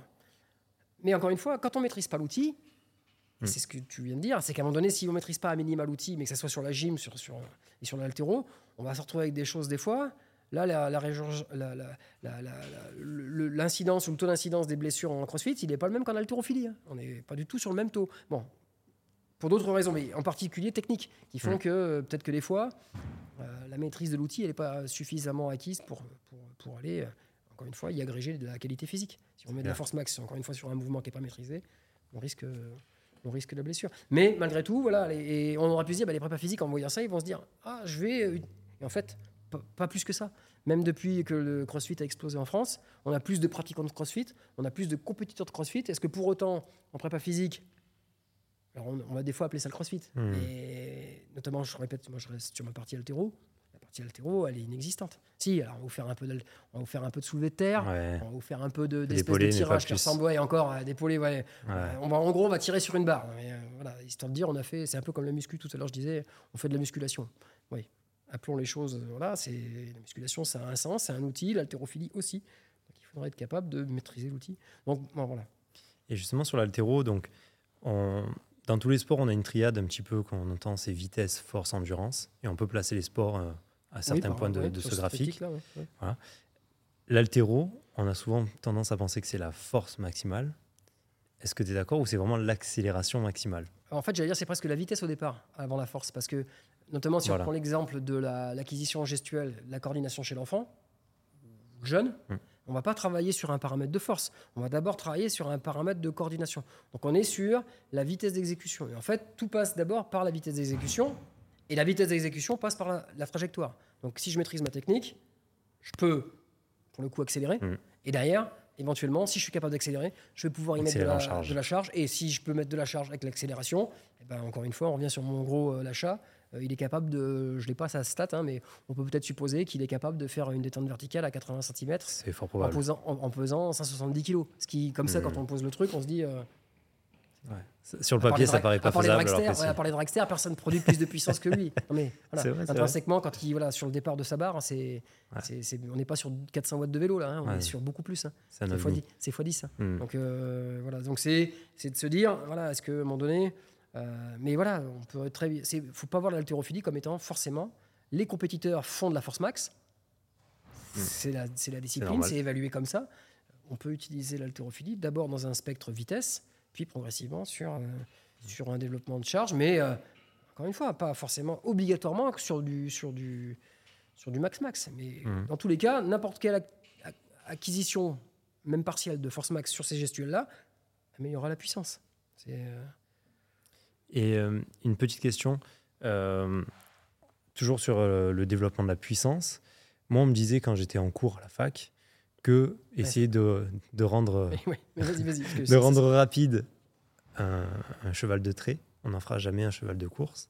C'est-à-dire, si je veux augmenter la puissance, il faut que j'aille chercher vraiment la force. Alors, moi, ou est-ce que la vitesse Tu as compris, moi, mon introduction, je t'ai dit, il n'y a rien, pour, il a rien d'autre que la force. En fait, la vitesse, c'est. Alors, les athlètes, les athlètes, on, a un, on a un potentiel de développement de la vitesse. Mais hmm. comme tu le dis, euh, c'est 10% de ce qu'on a pour et la puis force. Alors, tout dépend encore une fois des acquisitions. Alors ça, c'est très génétique pour moi. Et puis c'est aussi très culturel. On revient... Si euh, c'est pour ça que l'outil Altero est puissant, encore une fois, sur, la, sur cet aspect de vitesse. C'est-à-dire que si je suis capable de mettre de l'accélération sur une barre, je serai aussi capable d'en mettre une dans ma motricité de tous les jours. D'accord? Ce qui n'est pas forcément vrai euh, à l'inverse. Donc l'idée, c'est de se dire, ça aussi, c'est des choses qu'il faut travailler très jeune. Si on commence à travailler la logique de vitesse une fois qu'on a 15-16 ans, c'est déjà fini. Un tracteur, ça reste un tracteur. Mm. C'est comme ça. Par contre, il y a un truc dont on est sûr qu'on peut avoir une acquisition, notamment assez rapide, puis des fois assez importante, c'est la force. Donc du mm. coup, même si je suis pas, parce que j'ai pas les outils ou parce que l'athlète sur lequel je suis a pas des qualités de vitesse très importantes, euh, je vais redonner un exemple à tout le monde pour les non spécialistes, mais c'est, je peux pas faire plus simple que ça comme exemple. Euh, vous commencez la musculation, votre maxi au développé couché, un mouvement simple, c'est le plus pratiqué, même par les judokas. Euh, c'est les concours de fin de séance. Mon maxi au développé couché, c'est 50 kg. Bon, bah, si c'est mon 1 RM, la vitesse d'ascension de ma barre va être très lente. C'est mon maxi. Mmh. D'accord? Je m'entraîne pendant deux ans. Je passe une barre à 100 kg. Bah, quand je refais mon 1 RM à 100 kg, la vitesse d'ascension de ma barre, elle sera la même que celle qu'elle était quand j'avais mon maxi à 50 kg. Par contre, si je reprends ma barre à 50 kg, bah là, la vitesse d'ascension de ma barre à 50 kg, elle est plus du tout la même que celle que j'avais quand j'ai commencé la musculation. Et c'est comme ça qu'il faut euh, comprendre le truc. Alors, après, il y a une notion de coordination, justement, qu'apporte la, qu'apporte l'altéro, qui n'apporte pas forcément la musculation traditionnelle. C'est-à-dire qu'à un moment donné, même si je passe un développé couché à 200 kg, tout le monde ne passe pas un développé couché à 200 kg, pour avoir des amis qui le font, euh, le delta entre mon 150 kg par exemple de force max et mon, et mon 200 kg de force max, l'acquisition en termes de puissance sera pas forcément, en fait ça va dépendre, on va pas refaire un cours de, hein, de relation force-vitesse, mais l'acquisition de puissance max notamment sera pas forcément euh, aussi euh, impacté que ça, parce qu'il y a quand même derrière toute une notion de coordination, Mm. notamment sur des mouvements complexes. Alors si c'est du balistique ou du mono-articulaire, ça va être assez euh, mathématique. Et Mm. au- Augmentation de force max égale augmentation de puissance. Par contre, sur des mouvements polyarticulaires, on parlait de triple extension, etc., enfin, ou d'autres gestuels, fait qu'il y a plein d'autres euh, Facteurs qui entrent il y a- bah, y a un pattern, ce qu'on appelle les patterns, Mm. les patterns pardon, de recrutement à mettre en place, Mm. qui se euh, complexifient avec euh, avec l'activité, avec le niveau d'activité, et que si je suis pas capable de retranscrire un bon niveau de force dans chaque action euh, musculaire et avec un tempo très spécifique qui est lié à la euh, qui est lié au niveau de pratique, ben, des fois mon acquisition de force, elle sera pas directement retranscrite sur mon acquisition de puissance, parce que justement cette coordination-là, elle n'est pas, euh, elle est pas suffisamment maîtrisée. Et je répète, du coup, d'où l'intérêt, je revois encore le, truc, hein, mais d'où l'intérêt de maîtriser l'haltérophilie, parce que justement, c'est un très bon compromis entre la coordination et l'acquisition de force. On peut considérer que toute acquisition de force faite par l'outil haltéro me permettra d'avoir un gain de puissance dans mon activité, euh, notamment, de- de- voilà, encore une fois, de descente verticale, de sprint, de- d'accélération, de, voilà, de bondissement, etc. Donc là, en fait, on parle un peu indirectement du RFD. Oui. Est-ce que tu peux euh, dire ce que c'est? Alors le, RFD, euh, je le fais en anglais ou C'est comme tu veux. On ne juge pas le niveau d'anglais ici. Rate of Force euh, Development. Development. Alors, le, le RFD, c'est simplement euh, l'acquisition du pic de force max, c'est-à-dire quand vous êtes à intensité zéro, ben, votre niveau de force il est à zéro, et quand vous êtes euh, à force max, votre euh, intensité est à force max. Donc l'idée, c'est d'arriver à passer de 0 à 100, c'est comme le 0 à 100 en voiture, on calibre les voitures comme ça en termes de puissance, c'est d'arriver à passer du 0 euh, de force à 100% de force en un laps de temps le plus court possible. Et donc là, c'est pareil. Euh, donc je reprends l'exemple, je vais reprendre un exemple simple de mon développé couché. Si j'ai 200 kg de développé couché, et que pour passer de 0 à 100%, donc à 200 kg, il me faut 30 secondes, j'exagère pour faire le- Mhm. l'exemple, euh, bah, le niveau de puissance que je vais produire sera relativement faible. Ça reprend ce que j'ai dit juste avant sur l'acquisition de force qui, des fois, ouais. n'est pas retranscrite sur la puissance. Par contre, si je passe de 0 à 200 en moins d'une demi-seconde, bah là, le développement de ma puissance, il est très important. Et c'est ce qu'on va chercher chez tous les sportifs, c'est-à-dire à être capable de déplacer soit son propre poids de corps, soit dans des sports euh, judo, euh, sport de combat, rugby, j'ai mon poids de corps et j'ai euh, l'adversaire. En haltéro, j'ai mon poids de corps et j'ai la barre. Essayer d'être capable d'agir sur l'ensemble de la masse de façon la plus euh, rapide possible. Donc c'est ce qu'on appelle l'explosivité de manière euh, Ouais. plutôt française là, pour le coup. Donc c'est d'arriver à dire ou à, à essayer de trouver quel serait l'outil ou la façon de travailler qui me permette encore une fois de passer de mon 0 à 100 le plus rapidement possible. Je reprends ce que j'ai dit juste avant. Il n'y a pas 200 000 façons de le faire et il faut trouver des outils euh, adaptés. Alors qui est pareil, euh, plein de prépa physique, je ne parle pas des réseaux, je ne donnerai pas de nom là non plus, vont essayer de vous réinventer euh, le fil à couper de beurre. La pliométrie, c'est connu depuis la nuit des temps. Les premiers ouvrages sur la plio et sur l'effet de la plio, ils datent des années 60. On maîtrise Mhm. tout à fait très bien ce qui s'y passe et on savait exactement à l'époque comment le mettre en place. Euh, notamment, tu parlais des pays de l'Est tout à l'heure, euh, la mouvance de- des pays de l'Est euh, qui a eu pléthore de, Mhm. de chercheurs et d'entraîneurs qui ont essayé de mettre en avant des méthodes de travail euh, adaptées pour le, le développement athlétique. L'objectif étant d'essayer de récupérer plus de médailles d'or que euh, Mhm. les pays euh, concurrents. Je ne referai pas de guerre froide. Et en France, on a Jean-Pierre. Heger aussi qui a été un peu précurseur de ça. Ouais. Qui a beaucoup, alors, beaucoup Cometti- démocratisé. Et indirectement, si tu regardes les, les vidéos de, pareil. de- de Jean-Pierre Heger, euh, qui sont je- ceux, ceux qui connaissent pas Jean-Pierre Heger, hein, c'est euh, on va dire c'est notre mentor à tous parce que c'est le premier euh, véritablement à avoir modernisé la prépa physique et notamment, alors c'est pour ça que je- il faut lui rendre à César ce qui ce qui a lieu de lui- de- de- d'être, hein, c'est le premier qui a vraiment intégré le travail musculaire. Euh, alors pas toujours en altéro, mais il y avait un peu d'altéro, mais le travail musculaire euh, comme étant le point d'entrée de la prépa physique et du développement de la puissance. Donc ceux qui connaissent pas Jean-Pierre Heger, vous trouverez sur, sur YouTube, il y a encore ces vieilles vidéos Avec Gunther. avec Gunther, Werner Gunther, qui était un qui était un lanceur de poids. Et vous verrez que il y a cette logique d'entraînement. Et pour ceux qui connaissent un peu Cometti, alors je rappelle euh, ceux qui ont moins de 20 ans ne peuvent pas connaître, mais euh, les premiers ouvrages de Cometti c'était euh, c'était 89. Et dans les ouvrages de Cometti, on voit déjà les premières données de modélisation du travail euh, de prépa physique muscu, et notamment de, de contraste de charge, Mm. de méthode bulgare, de Pletnev, etc., etc. Et donc, dans les vidéos qu'on voit de Jean-Pierre Higuer, en fait, ceux qui connaissent un peu juste toutes ces méthodes-là et qui, qui, qui ont, qui ont lu Cometti, euh, s'aperçoivent qu'en fait, il applique ce qui est, euh, ce qui est dans ces ouvrages-là. Alors, qu'il a peut-être pas pris dans les ouvrages parce qu'il connaissait peut-être les auteurs. Euh, euh, Led Zelter, euh, Mm. Matveyev, euh, Kuznetsov, euh, Verkhochansky, etc., etc. Enfin bref, c'est des noms euh, voilà, qui, parlent aux anciens. Mais il n'empêche que voilà, dans, dans, cette, dans ces vidéos-là, on a la retranscription de ces, ces, j'allais dire, de ces vieilles méthodes. Mais qui sont toujours Ouais, des méthodes d'actualité. et qui sont d'actualité et qui sont pour le coup efficaces. Parce que Mm. euh, l'avantage des pays de l'Est, c'est ce- je donne souvent la comparaison avec les Chinois, euh, ils ont tellement utilisé de méthodes sur plein, plein, plein d'athlètes, ils en ont tellement cassé Hmm. qu'ils savaient, allez, à la fin, exactement Ce quelle méthode était voilà, fiable, voilà, Ouais. euh, efficace et fiable. Ce qu'on n'a jamais pu faire en France, puisque déjà nous, la musculation, on l'a intégré très très très tard. Hein. je le redis, hein, le premier bouquin de prépa physique en France, c'est 96, hein, c'est Pradé. Voilà, Mm. donc c'est pas si vieux que ça. Et Pradé, c'était un spécialiste d'athlé, c'était pas un spécialiste ni d'altéro, ni de, ni de sport de force. Donc du coup, encore une fois, on était dans une mouvance très très athlée. D'ailleurs, les, les premiers vrais préparateurs physiques pro, notamment dans les clubs de foot, c'était des mecs qui venaient de Mm. l'athlé. Hein, je n'aurai pas de nom euh, non plus, ils auraient qu'à aller chercher dans, dans les archives.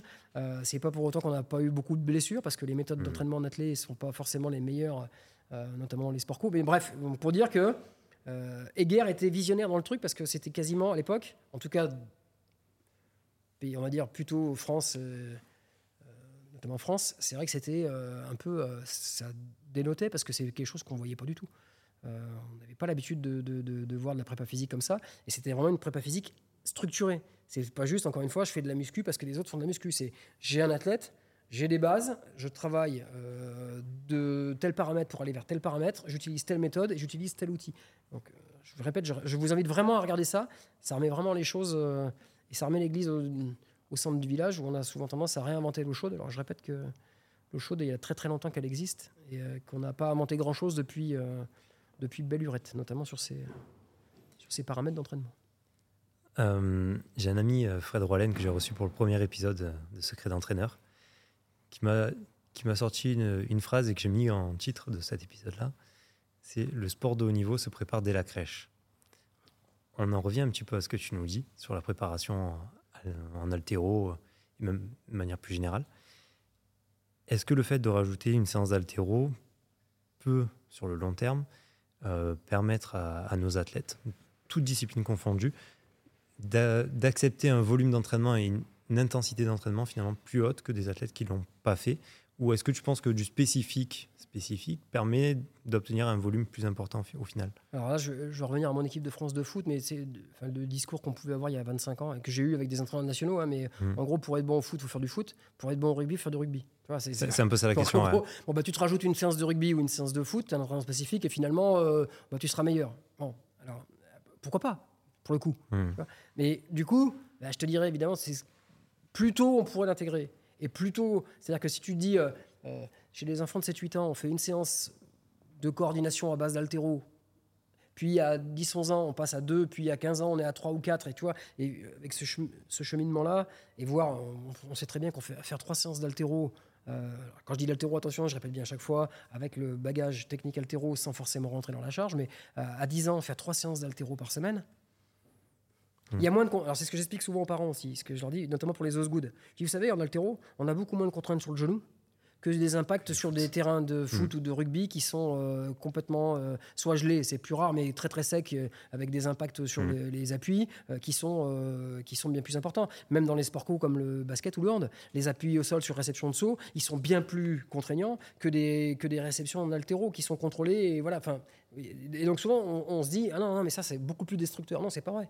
On revient aux pathologies. Ouais. Non, il n'y a pas de pathologie, il y a très peu de pathologies en altéro. Il y en a beaucoup plus en sport co. Et chez les jeunes, Mm. beaucoup plus de pathologies tôt. Euh, voilà, c'est des pathologies, euh, les croisés chez les gamins, il y en a de plus en plus. Donc, euh, Ouais. comme je leur dis, quand vous avez déjà 15 ans, vous avez déjà pu les croiser, enfin pas à 15 ans, mais un petit peu plus tard, euh, la carrière, elle est quand même compliquée derrière. Et donc, on reprend prophylaxie, c'est que si ces gamins-là s'étaient renforcés, on parlait d'extenseurs, etc., euh, si ces gamins-là s'étaient renforcés spécifiquement pendant les années antérieures, on peut peut-être supposer que justement les traumatismes au niveau du genou, on parle du dos, mais du genou notamment, peut-être, je dis bien, quand je dis moi peut-être, je fais exprès, hein, je dis, j'en suis Mhm. convaincu, mais encore faudrait-il le pouvoir le, pouvoir le prouver, elles seront forcément, elles seraient forcément minimisées. Mais on revient, je vais aller là-dessus rapidement, on revient toujours au même, c'est ah ben non, pas de squat en dessous de 90 que ça abîme les genoux. Donc, quand on parle de, cette, de, cette, de ce principe-là, on ne peut pas concevoir autre chose. Mmh. Que, voilà, le champ de travail va être très très vite limité. Et malheureusement, euh, voilà, si on quand on aura compris que de travailler en amplitude maximale, c'est ce qui préserve le mieux euh, le système ostéo-articulaire, peut-être qu'on aura avancé d'un pas, mais pour l'instant, ce n'est pas encore le cas. Et je me fais l'avocat du diable. Euh, effectivement, en altéro, on va toujours chercher des amplitudes maximales, comme dans certains sports, mais assez rares. on revient toujours à ces sports-là, mais en sport de combat, on est souvent obligé. En tout cas, je parle de MMA, grappling, lutte, judo. Est-ce qu'un boxeur, je fais de la boxe anglaise, est-ce que j'ai besoin de savoir faire un squat complet? Ou est-ce que faire du quart de squat euh, ou du demi-squat, ça ne me suffit pas? Alors, on va revenir, on pourrait dire la même chose d'un cycliste, par exemple qui, Ou d'un cycliste, bien sûr. Un cycliste, euh, un peu moins les pistards, mais on va prendre les. Bah, ça tombe bien, le Tour de France va bientôt débuter, là, mais euh, on pourrait se faire. Mais même un footeux, si tu regardes le cycle de course d'un. Enfin, quand je dis d'un footeux, d'un sport cool, mais en général, quand tu regardes le cycle d'angulation du genou d'un, de la majorité des sports, mmh. la logique, elle, se, elle est de se dire, bah, ils sont en quart de squat. Pourquoi, à quoi ça sert d'aller chercher, euh, d'aller chercher les amplitudes plus importantes? Il y a le premier principe que j'ai dit tout à l'heure, fondamental, qui serait la prophylaxie. En tout cas, c'est de dire un travail euh, à amplitude maximale, et ça c'est vrai pour le squat, mais c'est vrai pour les épaules, c'est vrai pour tout ce que. Voilà, euh, permet d'améliorer, c'est ce qu'on appelle un système plastique. C'est-à-dire qu'on on améliore la plasticité des tissus, c'est-à-dire on renforce le cartilage, on renforce l'os, on renforce les ligaments, on renforce les tendons, on renforce le muscle, évidemment, on renforce l'enveloppe, on renforce la, densité en collagène et en, et en structure myotendineuse. Ça, c'est le premier aspect. Et après, il y a un aspect de relation, ce que moi j'appelle, enfin, c'est pas ce que j'appelle, c'est pas moi qui l'ai démontré, ça, c'est pareil, ça date de Mathusalem, mais la relation force-longueur. Je vais leur donner un exemple sur ce que j'ai dit tout à l'heure par rapport à mon coucher, je vais le prendre sur le squat. Si tu sais faire un squat cul par terre à 200 kg, quand tu vas être en quart de squat, tu seras à 300 kg. Si tu fais un squat en quart à 200 kg, ce que plein de sportifs disent faire et se gargarisent, parce qu'évidemment, j'allais dire, à peu près tout le monde est capable de faire un squat à 200 kg en, hmm. en quart. Euh, par contre, si tu leur demandes de descendre en flexion complète, il reste plus rien. Il reste déjà plus rien, et tu verras qu'en termes de, et surtout en termes de motricité, hmm. c'est surtout ça qu'il faut comprendre, c'est qu'évidemment, à partir du moment où on va, casser l'angle, on va commencer à s'apercevoir déjà que voilà, la trajectoire du bonhomme et de la barre, voilà. Donc il y a tout ça à prendre en compte. C'est-à-dire que le travail en amplitude maximale permet d'acquérir, on reprend l'exemple de l'altéro, même si on reste sur de la musculation traditionnelle, d'améliorer tout ce qui est le système ostéo-articulaire en termes de prévision de prévention de blessures, d'améliorer la force, évidemment, et puis d'améliorer cette. Euh, tu parlais tout à l'heure de réflexe, etc. Ben là, on est sur de la proprioception. D'accord? C'est pas sur un bosu qu'on fait de la proprioception. Je l'ai armé, hein, mais euh, j'en vois un derrière, c'est pour ça que ça me fait marrer. Mais euh, il aurait pu me mettre à côté.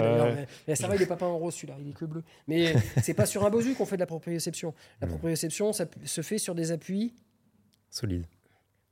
Je la fais. Tu voulais une phrase, je vais te la faire la phrase. La... On aurait pu faire un cours de L3 aujourd'hui.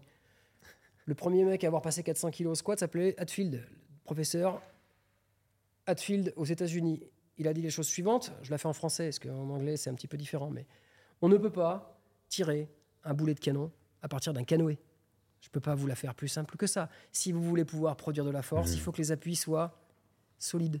D'accord? Donc, à un moment donné, si vous mettez trop d'appuis fuyants, la production de force, elle va être dispersée. Donc, encore une fois, si on veut être logique dans la motricité humaine, alors évidemment, on va me dire, oui, mais des fois sur les terrains, les terrains sont boueux, etc. Oui, mais dans la plupart des appuis, la plupart, la très grande majorité des appuis, les appuis sont faits sur des appuis fixes. Euh, je me permets, on n'est pas prévu d'en parler, mais très rapidement, il y a une étude qui est sortie très intéressante, parce que moi, je, je prône ça et je le, et je le, fais, je le fais et je le fais faire, c'est le travail dans le sable. Le travail dans le sable, il a, une double, il a un double intérêt, c'est que c'est un travail sur milieu instable, mais qui devient stable. C'est-à-dire que quand tu commences à appuyer sur le sable, effectivement, les 3-4 premiers centimètres se déforment, puis deviennent solides. Ce qui fait que ça fait une, ce que j'appelle moi un décalage de phase sur le réflexe mototique. Et du coup, quand tu t'habitues à faire de la plio dans le sable, sur un sol qui est au départ instable puis stable, tu vas créer au niveau mécanique et au niveau de l'amélioration du réflexe notatique quelque chose qui sera beaucoup plus puissant que le travail sur un appui directement stable. J'invite aussi là tout le monde à tester le travail dans le sable.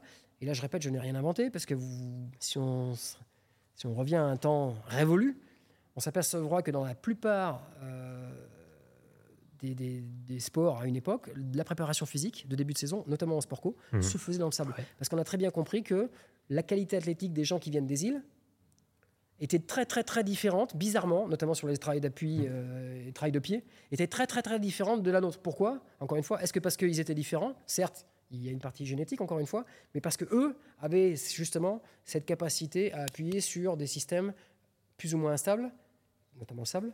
Et je, J'explique ça souvent en licence avec des exemples simples, mais c'est qu'en plus le sable c'est magnifique, c'est quand on est au bord de la plage, au-delà de l'aspect euh, sympathique, c'est que votre sable, soit il peut être très très mou s'il est totalement sec, il peut être un peu mouillé, et il peut être totalement dur. Donc du coup on peut changer les appuis Mhm. et changer.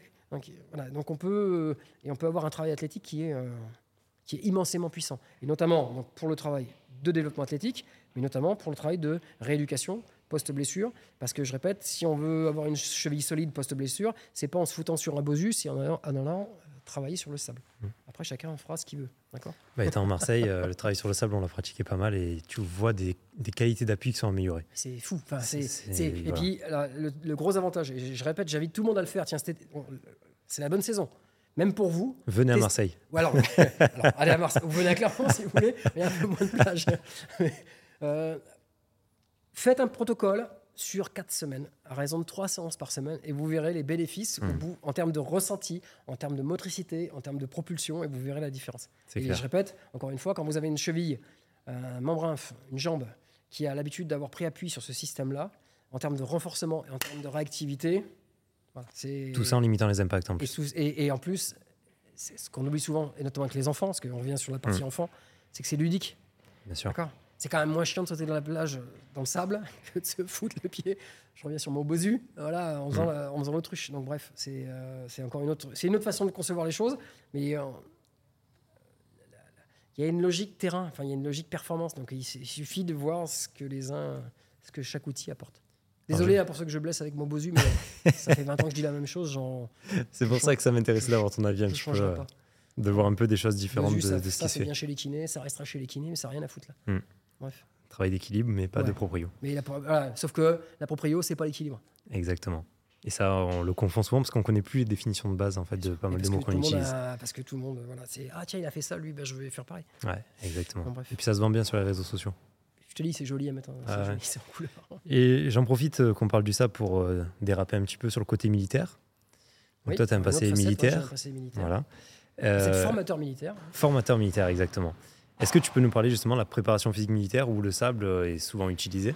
Alors je vais pouvoir te faire un petit. euh, en plus, je vais, pouvoir te faire un petit. euh, comment s'appelle? Un petit parallèle avec ce que j'ai dit tout à l'heure, notamment sur. notamment sur les circuits d'entraînement et la méthode Hébert, parce qu'en fait, les naissances modernes, et je vais remettre une petite couche au crossfit en même temps, hein, mais ça c'est pareil, je vais me fâcher avec personne, je dis juste ce qu'il en est. Les naissances de la méthode Hébert, elles se retrouvent depuis la nuit des temps, en tout cas de, presque depuis que la méthode Hébert a été créée, dans un, dans un outil de prépa physique qu'utilise l'armée, et, là pour le coup toutes les armées, qu'on appelle la méthode naturelle. En fait, la méthode naturelle, c'est une émanescence, une extrapolation de la méthode Hébert, où justement, dans un, dans un environnement donné, avec le, ma- le matériel qu'on a, euh, on va essayer de travailler toutes ses qualités physiques. Du coup, euh, Glassman euh, au CrossFit, euh, il a pris la méthode euh, qu'il a élaborée, des forces armées américaines. Là, j'ai pas. C'est une supputation que je vais faire. J'ai pas la, j'ai pas la, la- j'ai pas la réalité du terrain. Mais comme il y a un partenariat entre les forces armées américaines et françaises, on n'est pas. C'est pas délirant de penser que les Américains, ils inventent pas tout non plus. hein. Ils aient pris une partie de la méthode naturelle française qu'ils aient mis dans les forces armées américaines, dans les forces spéciales, et que Glassman, à un moment donné, s'est dit tiens, c'est vachement intéressant ce truc-là, et je le récupère. C'est une petite parenthèse en disant que, je répète, la méthode Hébert, vous chercherez dans les ouvrages, ça date d'il y a bien, bien, bien longtemps, et c'est un outil, là aussi, qui a été puissant, qui est codifié, il y a des livres là-dessus, avec euh, des, des- des- des parcours spécifiques, et donc, je répète, à l'armée, donc du coup, on utilise ça. Pour revenir sur la prépa physique à l'armée, donc on a cette... euh, on va dire que c'est la, presque la, ouais, c'est la base de la pyramide, cette méthode ma- naturelle, alors qui est plus un peu plus utilisée dans l'armée de terre que dans les autres armées, parce que par vocation terrain, euh, c'est quand même l'armée de terre qui va, qui va barouder dans la pampa. Euh, malgré tout, tout le monde est à même d'amener ces types de séances-là. Et après, on a agrégé là-dessus eh ben, tout un tas d'outils, des sports de combat, de la musculation, de l'haltérophilie, de la natation, etc., de manière à avoir à ce que chaque instructeur à l'armée, ce qu'on appelle euh, les moniteurs EPMS, ait un bagage d'outils à sa disposition qui lui permettent d'encadrer euh, bah, tout type de militaire. quand je dis tout type de militaire, ça passe de On a aussi des secrétaires à hein, l'armée, tout le monde ne va pas au combat, mmh. même euh, c'est pas la grande majorité. Donc on peut avoir de la prépa physique pour la, personne qui restera, et d'ailleurs civil et militaire, mais notamment militaire, qui va rester dans son bureau et sur son, sur son siège toute la journée, comme aux combattants. Euh, qui part en OPEX, en, opération extérieure. Euh, voilà, donc on a ce bagage-là avec une formation qui est très, euh, qui est très dense, très, pour moi, qui est bien faite, très globale. Et si on monte en plus après sur un niveau, pour comparer ce qu'on parlait tout à l'heure de la, du L3 et du master en termes de, mmh. prérogatives et de compétences. Si on monte après sur le moniteur chef, le moniteur chef, lui en plus, il est amené à programmer tout ça. C'est-à-dire que on a, ils ont une formation aussi très très intéressante sur tout ce qui est planification de cette de, cette, de tous ces outils, de comment on les amène, de toutes les qualités physiques, pour pouvoir programmer des séances spécifiques, encore une fois, pour des gens qui vont être projetés, ou pour les pilotes de chasse, ou pour etc., etc. Pour des gens qui sont sur les bâtiments de la marine, mmh. euh, qu'il faut garder en forme euh, pour, dans le cadre de leur mission. Donc tout ça voilà, fait que on a des, des moniteurs qui, qui, sont formés à Fontainebleau, hein, pour ne pas le nommer, mais euh, la maison mère, c'est Fontainebleau, et qui sont très bien formés et qui sont euh, très polyvalents après sur euh, tout type de support d'activité. Donc, je répète, ça va du sport de combat à l'altéro, voilà, et pour, j'allais dire, programmer tout type de tout type de tout type de mission et développer tout type de qualité physique. C'est vrai que l'armée est quand même un précurseur de la préparation physique finalement parce que ça fait des millénaires que les soldats se préparent. Ouais, puis si on faisait un peu d'histoire, on est en stats là, enfin à côté. Hein. Si on faisait un peu d'histoire de l'EPS, euh, tu vois, euh, post-guerre, euh, voilà, c'est hmm. très à l'origine l'EPS. Très militaire et très gymnique. C'est très gymnique, hmm. voilà, c'était très orienté. Donc encore une fois, c'était méthode naturelle.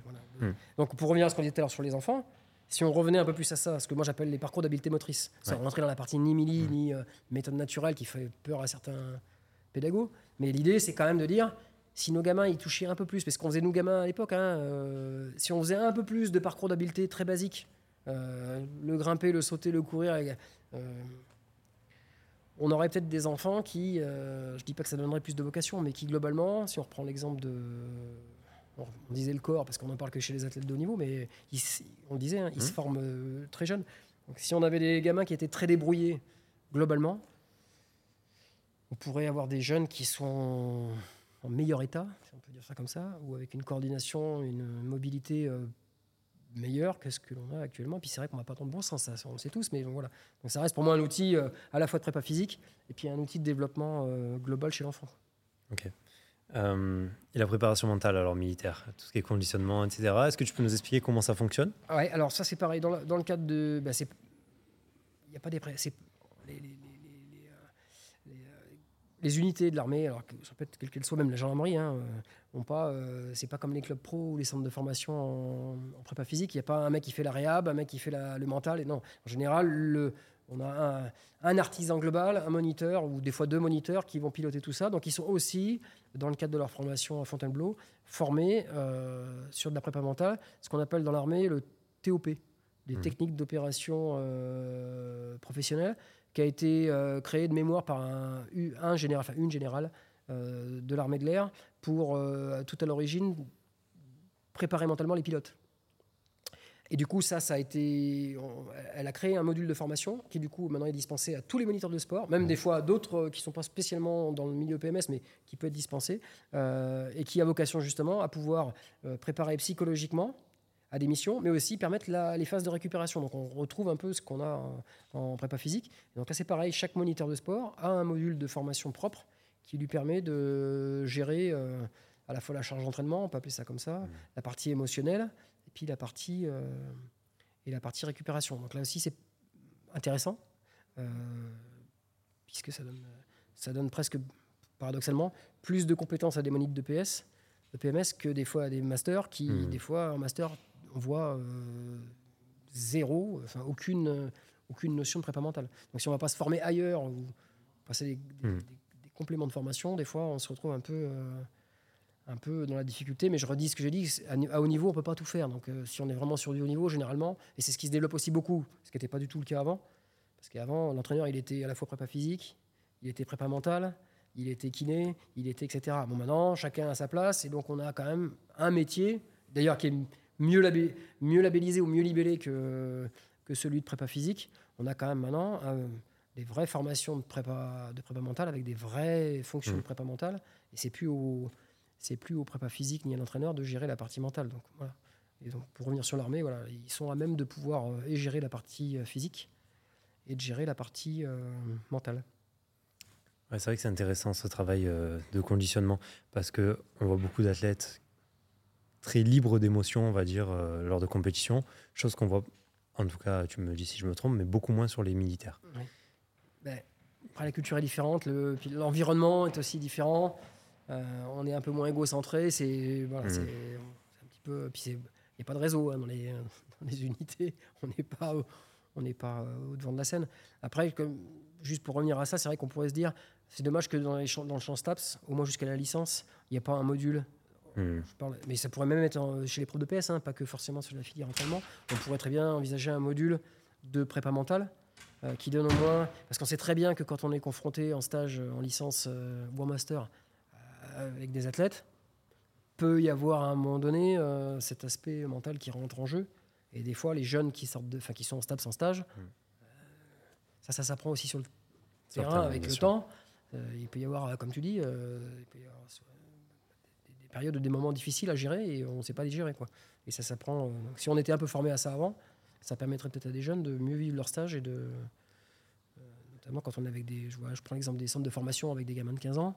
Quand on est avec une équipe complète, des fois, il peut y Mm. avoir des. Voilà, des- c'est clair. ça peut être compliqué. Puis, on a tendance de plus en plus à dissocier la préparation mentale de la préparation physique, chose qu'on fait pas du tout à l'armée. C'est-à-dire que les deux sont Ouais. très liés en tout cas.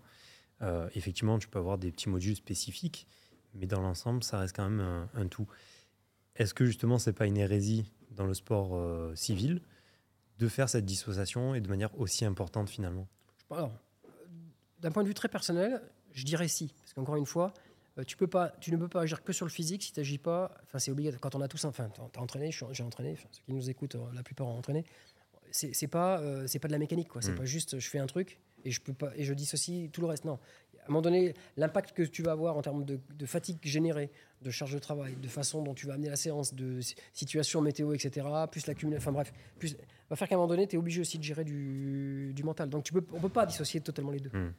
Euh, après, c'est vrai que si on doit faire totalement les deux, c'est ce qu'on va retrouver dans certains clubs, euh, il est compliqué de faire du qualitatif en prépa physique si de l'autre côté, tu passes la moitié de ton temps à gérer l'aspect euh, l'aspect mental. Mais on peut pas. euh, donc d'où l'importance, encore une fois, dans les formations de prépa physique, d'avoir une euh, comme à l'armée, Double casquette. Ouais, un module prépa mental où tu Carrément. puisses un peu agir dessus. Hmm. Parce que des fois, ça peut te péter euh, Ouais. fort fort à la tête et, euh, et tu l'as pas, et tu l'as pas anticipé. Parce c'est que le prépa physique, c'est quand même l'interface, c'est un peu comme le kiné, le kiné encore plus d'ailleurs, mais euh, l'interface entre l'entraîneur et, et les athlètes. Donc voilà, Hmm. ça peut. À double tranchant. Quoi. On est vraiment la, la soupape de sécurité, si on peut dire, où l'athlète se confie énormément à nous parce qu'il y a moins de pression de sélection, etc. Voilà. Et en même temps, on est obligé de rendre compte un minimum à l'entraîneur. Donc, euh, c'est toujours un peu le, le cul entre deux chaises, si on peut dire. Donc, assez compliqué à gérer. Et puis des fois, Si tu on a peux pas ces justement notions, euh, temporiser un peu la contrainte. Carrément. le- le- voilà. Mais, c'est- voilà. Mais ça, c'est vrai quand, enfin, notamment dans le, enfin, j'allais dire, la plupart des prépas physiques qui sont pas du, issus du champ STAPS Mm. L'ont appris souvent. Enfin, c'est l'expérience qui te permet de gérer les athlètes, quoi. Et on est tous pareils. Mais c'est vrai que si on avait un petit bagage, euh, si les étudiants avaient un bagage prépa mental, Ça les aiderait un peu. hein. mais même en termes de comport, parce que quand on rentre dans une structure pro ou semi-pro et qu'on est, c'est son premier stage, pareil, la façon de se comporter, la façon de gérer- tout ça, même pour soi-même, Mm. parce que des fois, ça peut être, euh, pour certains, ça peut être compliqué. hein. Ah ouais, Tout le monde n'est pas fait pour ce métier-là. hein. On s'en rend compte un peu tard des fois. Oui, mais ouais, malheureusement. Hmm. Et donc, du coup, ça peut aussi être une soupape pour soi-même. Mais c'est vrai que c'est un, bon, un, un outil qui peut être. euh, et sachant que c'est des formations qui sont pas. euh, Il n'y a pas huit mois de formation. hein. Mm. Alors, à l'armée, je sais plus combien de temps euh, il y a un stage à faire, mais je dirais. Je rev- je rêvais- en plus, je l'ai la notice à la maison, mais je dirais c'est quatre fois deux jours de formation euh, complète euh, avec mise en situation. Donc c'est pas voilà, au moins pour donner un premier niveau de un premier niveau de, de compétences là-dedans. J'en profite parce qu'on est à Clermont-Ferrand, on a un très très bon DU euh, de prépa mentale à Clermont-Ferrand, Mm. voilà, qui pareil est très très demandé, donc euh, c'est qu'a priori euh, et le contenu et, le, Et ce qu'il en ressort est, assez, est assez intéressant. Et j'en profite pour rebondir un peu sur la place du STAPS aujourd'hui. C'est une question, on en a parlé un petit peu en off. Alors, STAPS pour la partie prépa physique, tu veux dire ou, euh, Entraînement de manière générale, pas que prépa physique. Voilà. Qu'est-ce que tu en penses? Est-ce que ça vaut toujours le coup? Est-ce qu'il vaut mieux partir sur des BE, des DE, des DES Qu'est-ce que tu ah, Quel est l'intérêt de faire STAPS aujourd'hui? C'est un vrai vaste débat, ça, pour le coup. Enfin, on, a, ah, commencé à parler tout à l'heure, mais c'est vrai qu'on pourrait là aussi parler une heure de ça. C'est clair. Euh, il y a toujours eu la guerre. C'est moins le cas maintenant, parce que les STAPS sont beaucoup, hmm. plus, beaucoup plus intégrés dans le milieu de l'entraînement.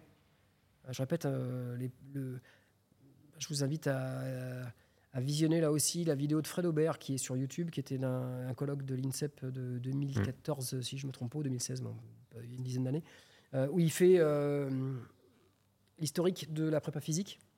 On revient, on revient à l'armée, évidemment. Euh, les premiers prépa physiques, c'était le conditionnement, c'était militaire, pour des raisons euh, diverses euh, mm. qu'actuellement. Et il montre que le champ STAPS, l'arrivée du champ STAPS dans la prépa physique, elle est, récente. C'est la fin des années 90. Je reparle mm. du bouquin de Pradé. Moi, j'ai commencé la prépa physique en 98. On est pas dire que je suis la première génération de prépa physique, mais du, champ STAPS en tout cas. Voilà, nous on est, on avait presque pas d'outils. On était, c'était, voilà, à part les écrits de Cometti et les pays de l'Est, un peu, c'était compliqué d'avoir des, d'avoir des données. Bon, bref, du coup, l'importance de faire du terrain. Euh, et du coup, pareil, les STAPS, quand ils sont arrivés, en gros, on était des, laborantins, quoi. on en parlait tout à l'heure. Les STAPS, c'était plutôt le champ de la recherche et c'était pas vraiment le champ du terrain. Sinon, c'est sinon c'est le champ du prof de PS, donc c'est pas la prépa physique. Et du coup, petit à petit, ça s'est démocratisé.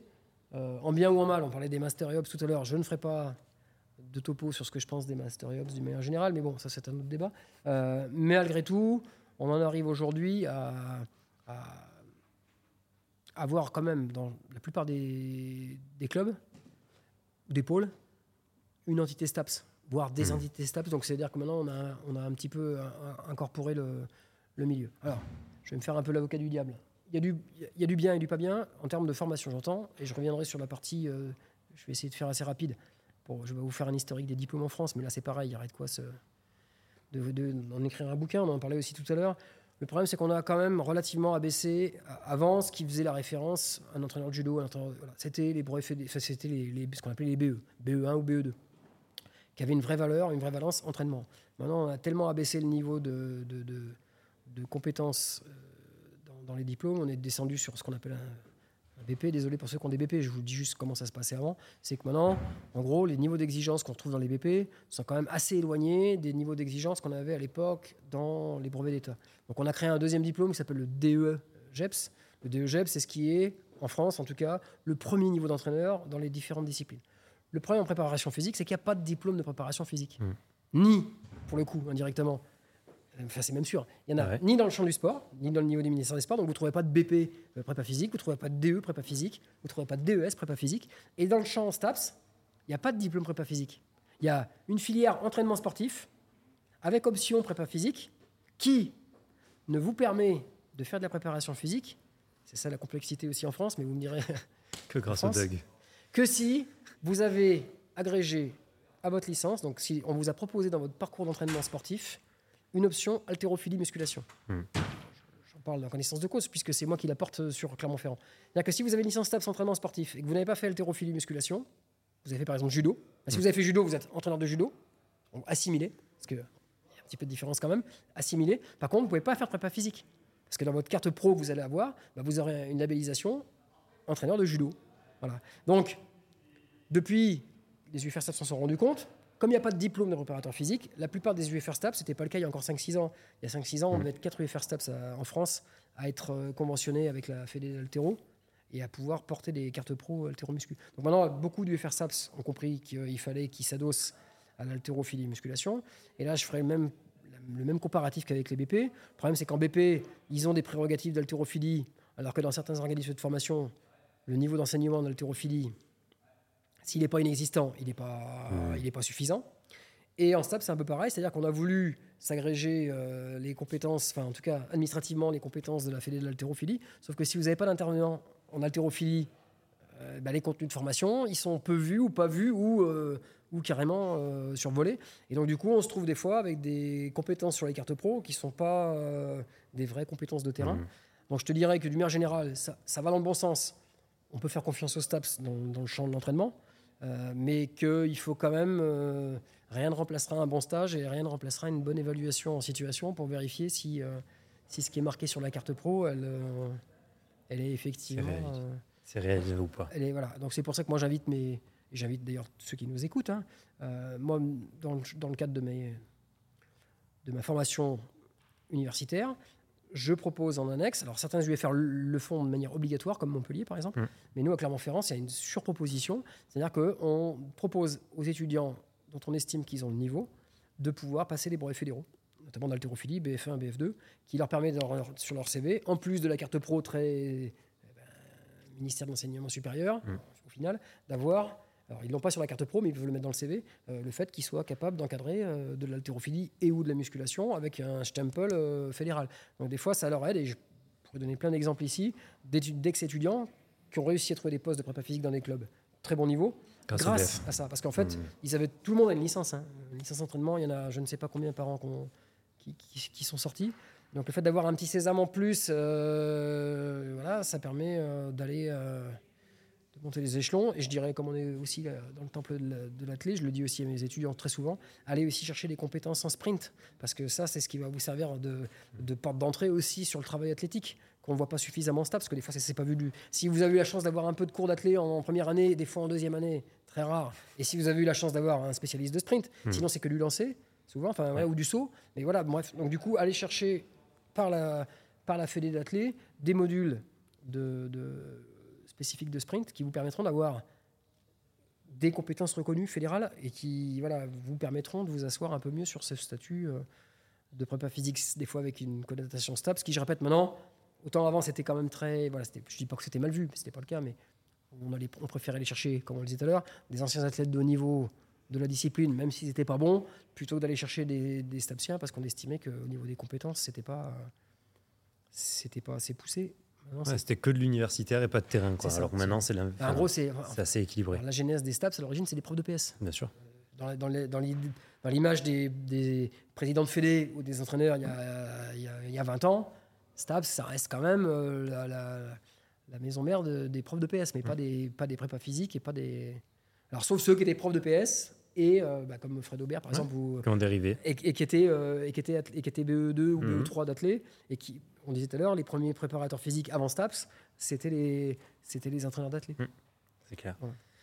Aujourd'hui, le STAPS a sa place, mais c'est compliqué. Il faut réussir à, à réguler et à s'entourer aussi des diplômes fédéraux. finalement. Exactement. Et puis, de, et puis je leur dis, euh, votre, votre Graal, votre sésame, euh, et c'est la période en ce moment des recrutements, là, les masters et tout, c'est les stages. C'est-à-dire que Mm. si vous voulez euh, et apprendre et être connu, c'est pas en faisant un stage sur euh, un club de départemental 4 de foot qu'il faut Ouais, faire. hein. c'est pas, clair. il faut aller chercher des. C'est ce qui est difficile, parce que là, il y a beaucoup de demandes et pas beaucoup d'élus. Il faut aller chercher des stages où vous allez apprendre sur le terrain et puis vous allez faire votre. euh, Ce qu'on parlait tout à l'heure sur la prépa mentale ou autre, vous allez vous faire votre carapace. Vous allez vous former, vous allez apprendre à gérer les athlètes. Parce que avoir des méthodes, c'est bien, mais gérer un groupe, c'est pas. voilà. Tant qu'on n'a pas été confronté à ça, on ne peut pas être Et préparé. comme je leur dis, nous, à l'époque, on était en. STAPS, on avait la chance de faire des, nos armes sur des enfants de CM1, CM2. Hmm. Vous savez gérer une classe entière de CM2 en sport. En général, après, vous pouvez à peu près gérer les clair. athlètes de haut niveau. Maintenant, c'est plus le cas. Mm. Donc, du coup, ils se retrouvent des fois avec au- aucun bagage de, de terrain et ils se retrouvent directement mis euh, en situation. Et des fois, voilà, ça peut être compliqué. Ouais.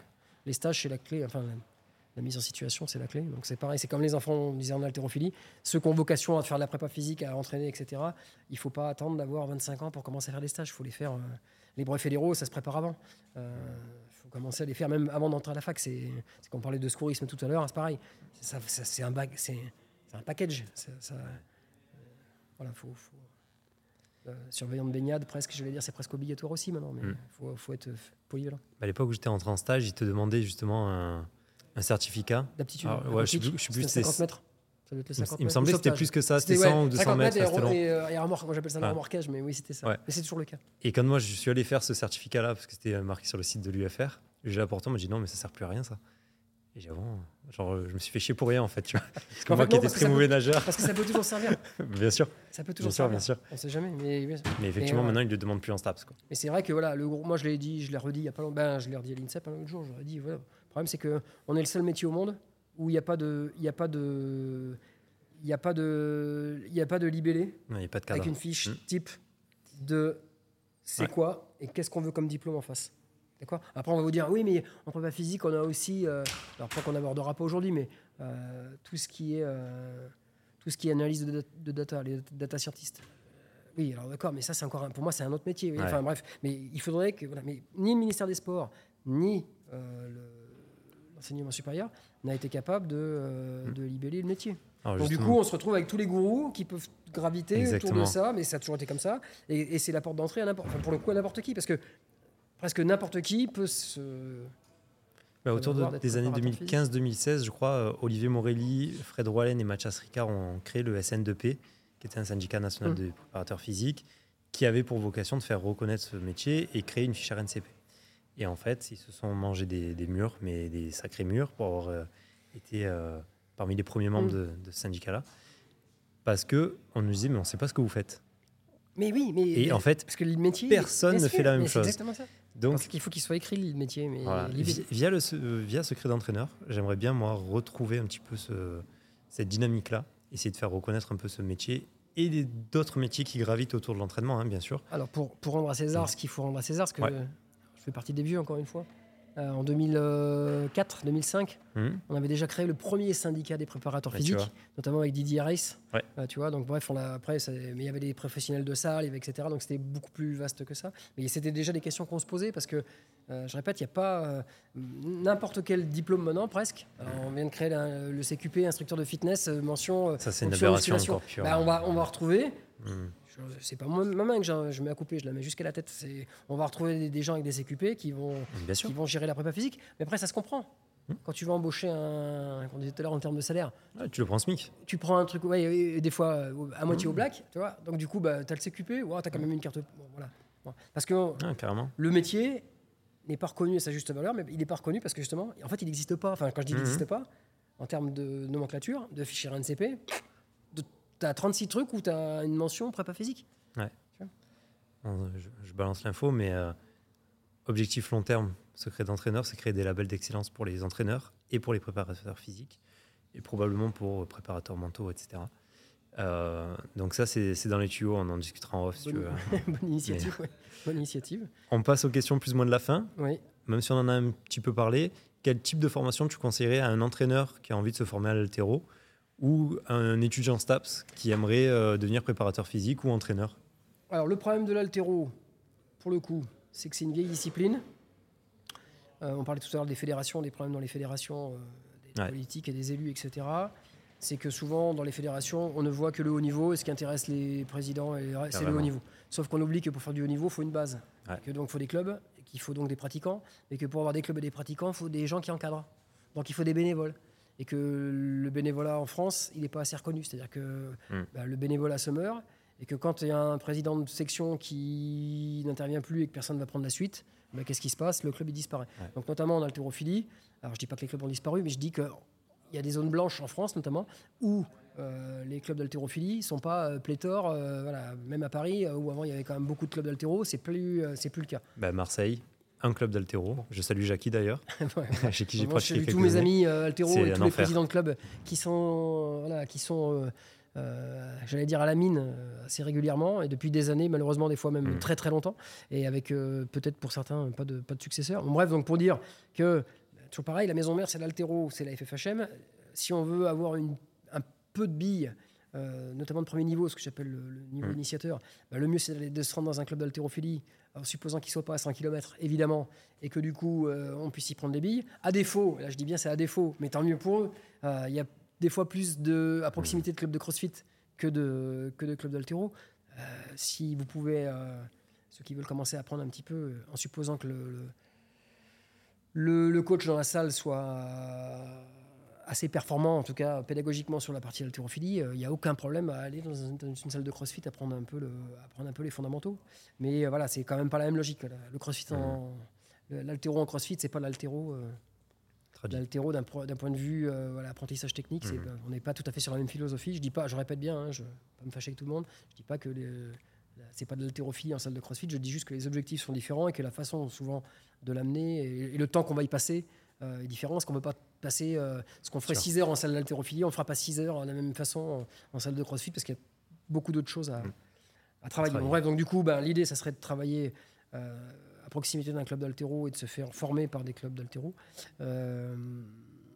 et, et l'autre paramètre, je disais, si on veut se former globalement, c'est aussi de toucher à la partie athlée, surtout le travail athlétique, parce que le travail athlétique, c'est pareil, ça s'invente pas. Euh, c'est pas dans les bouquins qu'on apprend le travail athlétique. Même si Pradel a fait un très bon bouquin à l'époque de prépa physique, euh, les séances, en fonction du type de, de, surface qu'on a, du type de population, du niveau, enfin voilà, tout est, ça, s'apprend. Et pareil, la maison mère de l'athlète, ben, c'est la fée de l'athlète. Donc si on veut apprendre les fondamentaux, il faut aller les voir. Ça, c'est un peu plus simple, je vais dire, même s'il n'y a pas non plus pléthore de, pléthore de, de clubs et de, capacités d'encadrement. Mais ça, ceux qui veulent, ils peuvent. Euh, je vous donne mon exemple personnel. Hein.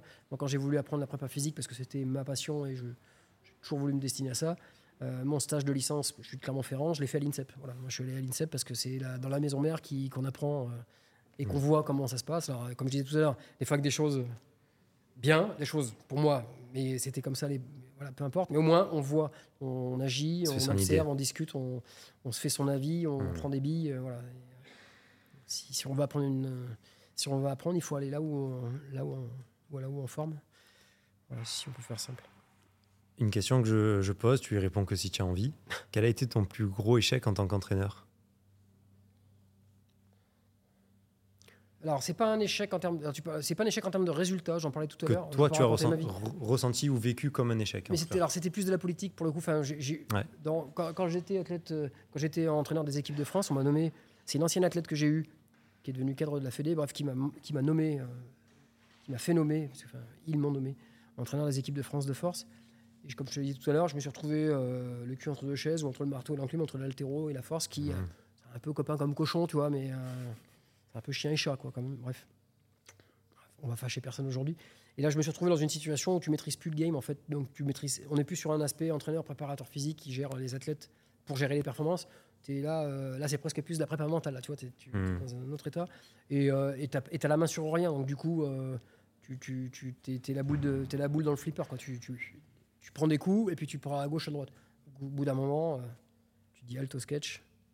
On arrête là. Donc, en termes d'échecs, c'est ça.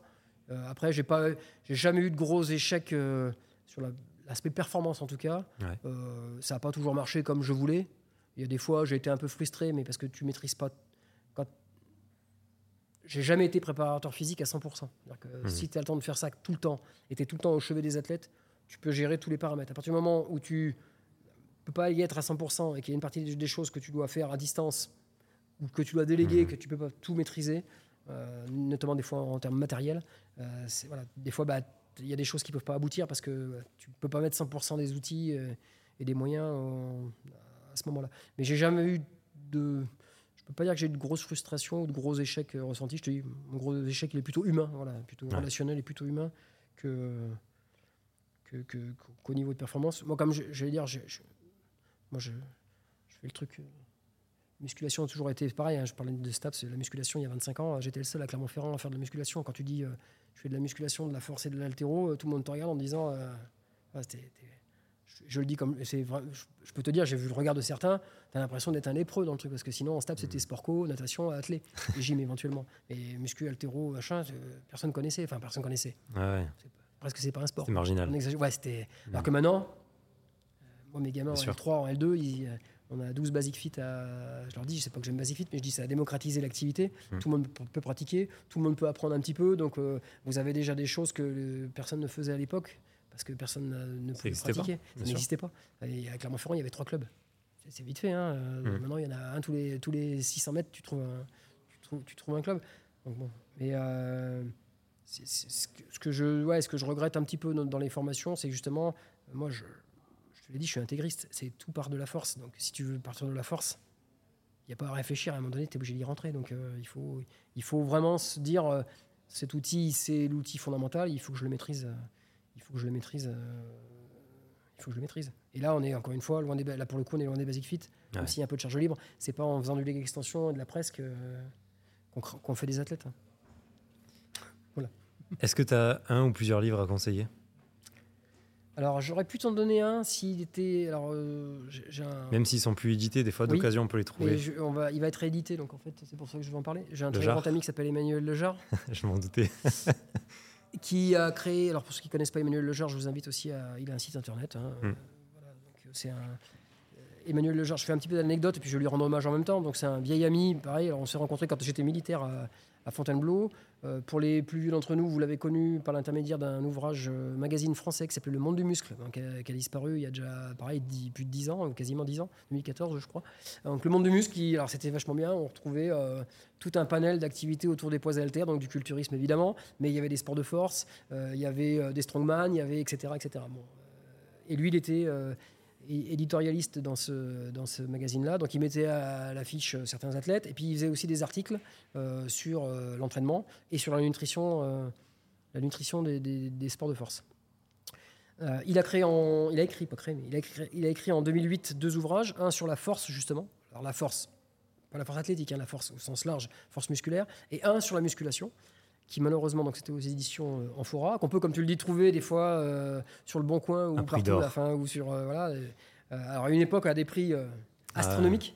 Ça dépassait 200 euros. Bah, moi, j'avais payé le mien 170 euros, quelque chose comme ça, je crois. Des ouvrages qui coûtaient, je sais plus, 25 balles. J'étais étudiant, quoi. Oui, mais moi, je les ai dédicacés à la maison. Tu vois. Les miens, ils valent oh encore, Les, miens valent plus cher. Bon, bref, donc très bons ouvrages pour l'époque, sachant qu'il y a très très peu d'ouvrages, hmm. notamment sur la musculation, des ouvrages de qualité et des ouvrages qui s'appuient à la fois sur du du. Alors, il a été pratiquant aussi, mais du, euh, du retour d'expérience d'entraîneur et du, des outils, euh, euh, j'allais dire, de littérature scientifique, puisqu'il a aussi mis en avant ce qui pour lui était le plus cohérent en termes d'outils de, recherche et ce qui a pu donner, par exemple, la méthode du 5x5, pourquoi on appelle ça le 5x5 et comment elle a été créée, à partir de quoi. donc il explique. voilà. Donc si j'avais deux ouvrages à recommander, genre recommanderais ces deux ouvrages-là, sachant qu'ils sont plus édités. Mais j'ai appris récemment, puisque je l'ai, euh, pas très loin d'ici, euh, je l'ai eu euh, au téléphone récemment.